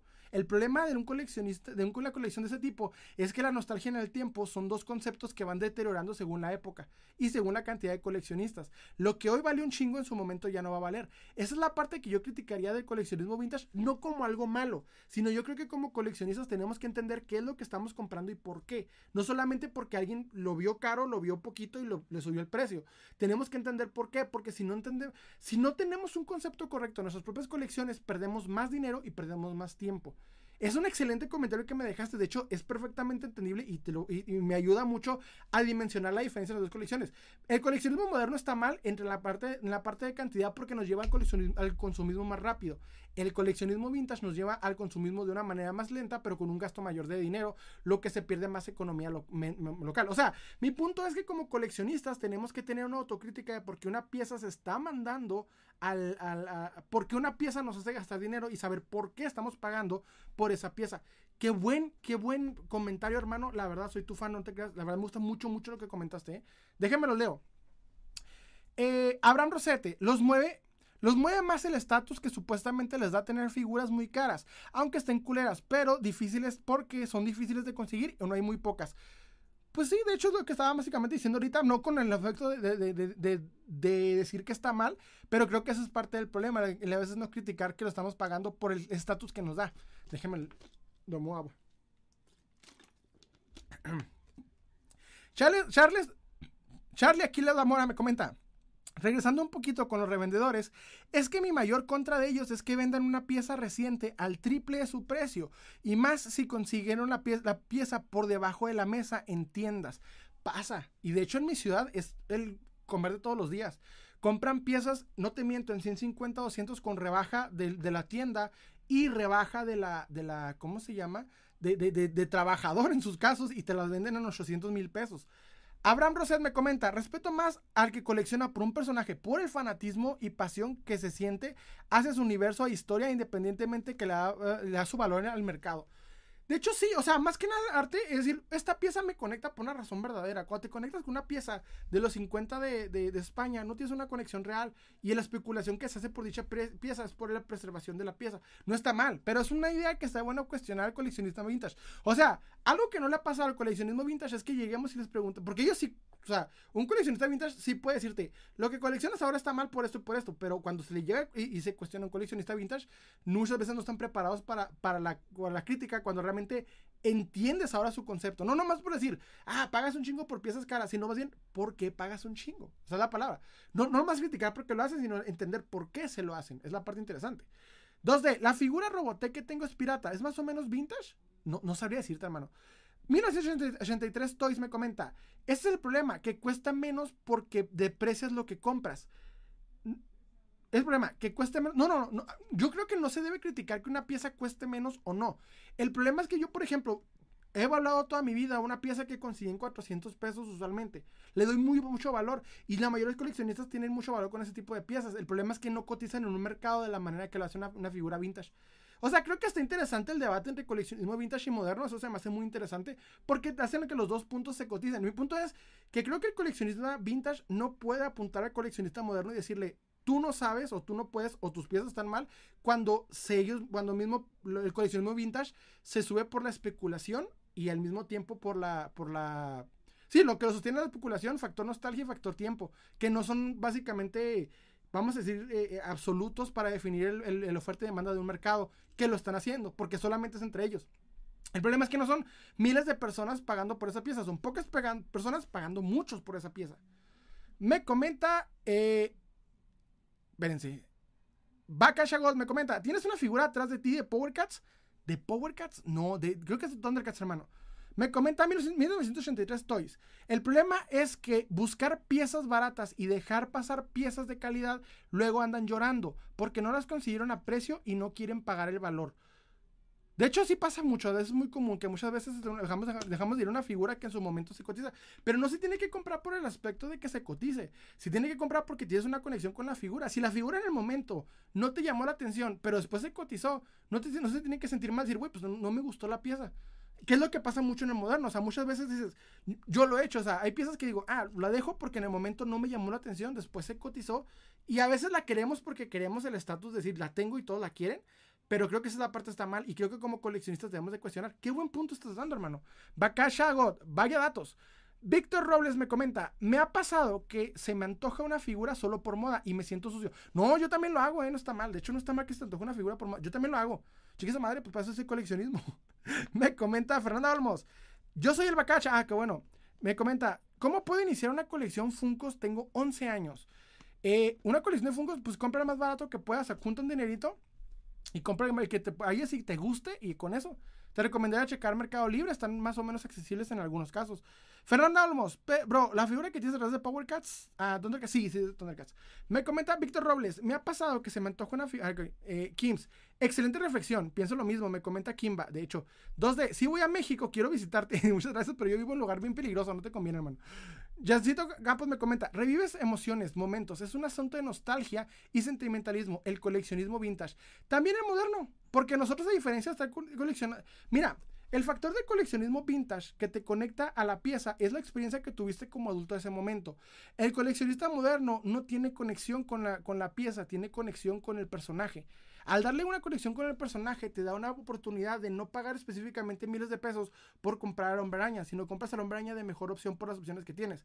Nosotros, básicamente, el coleccionismo moderno tiende a ser en su mayoría millennial, no siempre. No siempre, ojo, hay coleccionistas de mayor edad, específicamente en el moderno, porque muchas veces el coleccionista moderno busca detalles y tener al personaje. La diferencia más grande es que el coleccionista moderno busca detalles al personaje y el vintage busca nostalgia sobre la pieza. Es una muy buena diferencia, pero es bueno cuando ambos nos, encontramos y eh, chocamos, además de buena idea.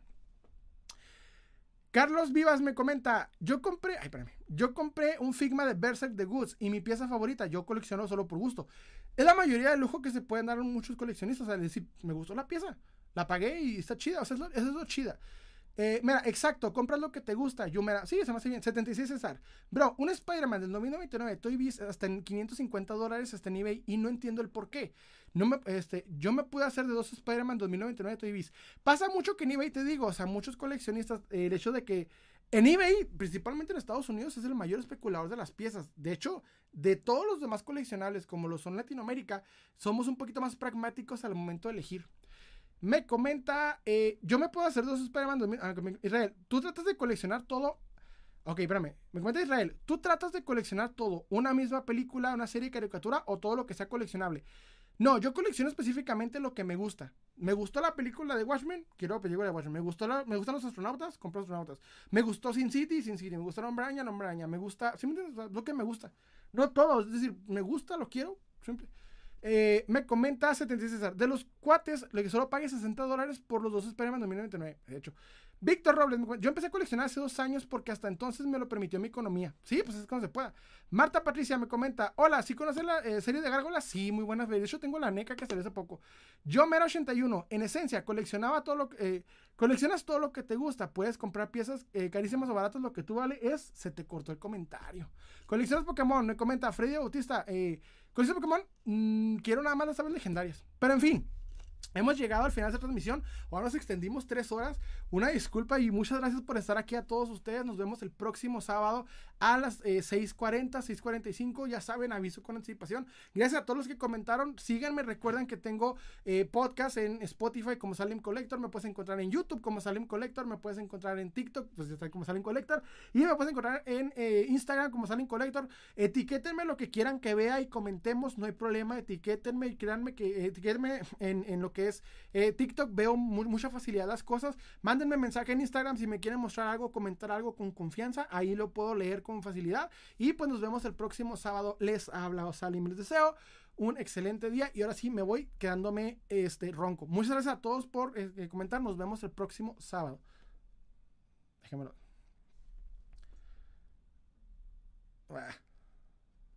Y no me deja.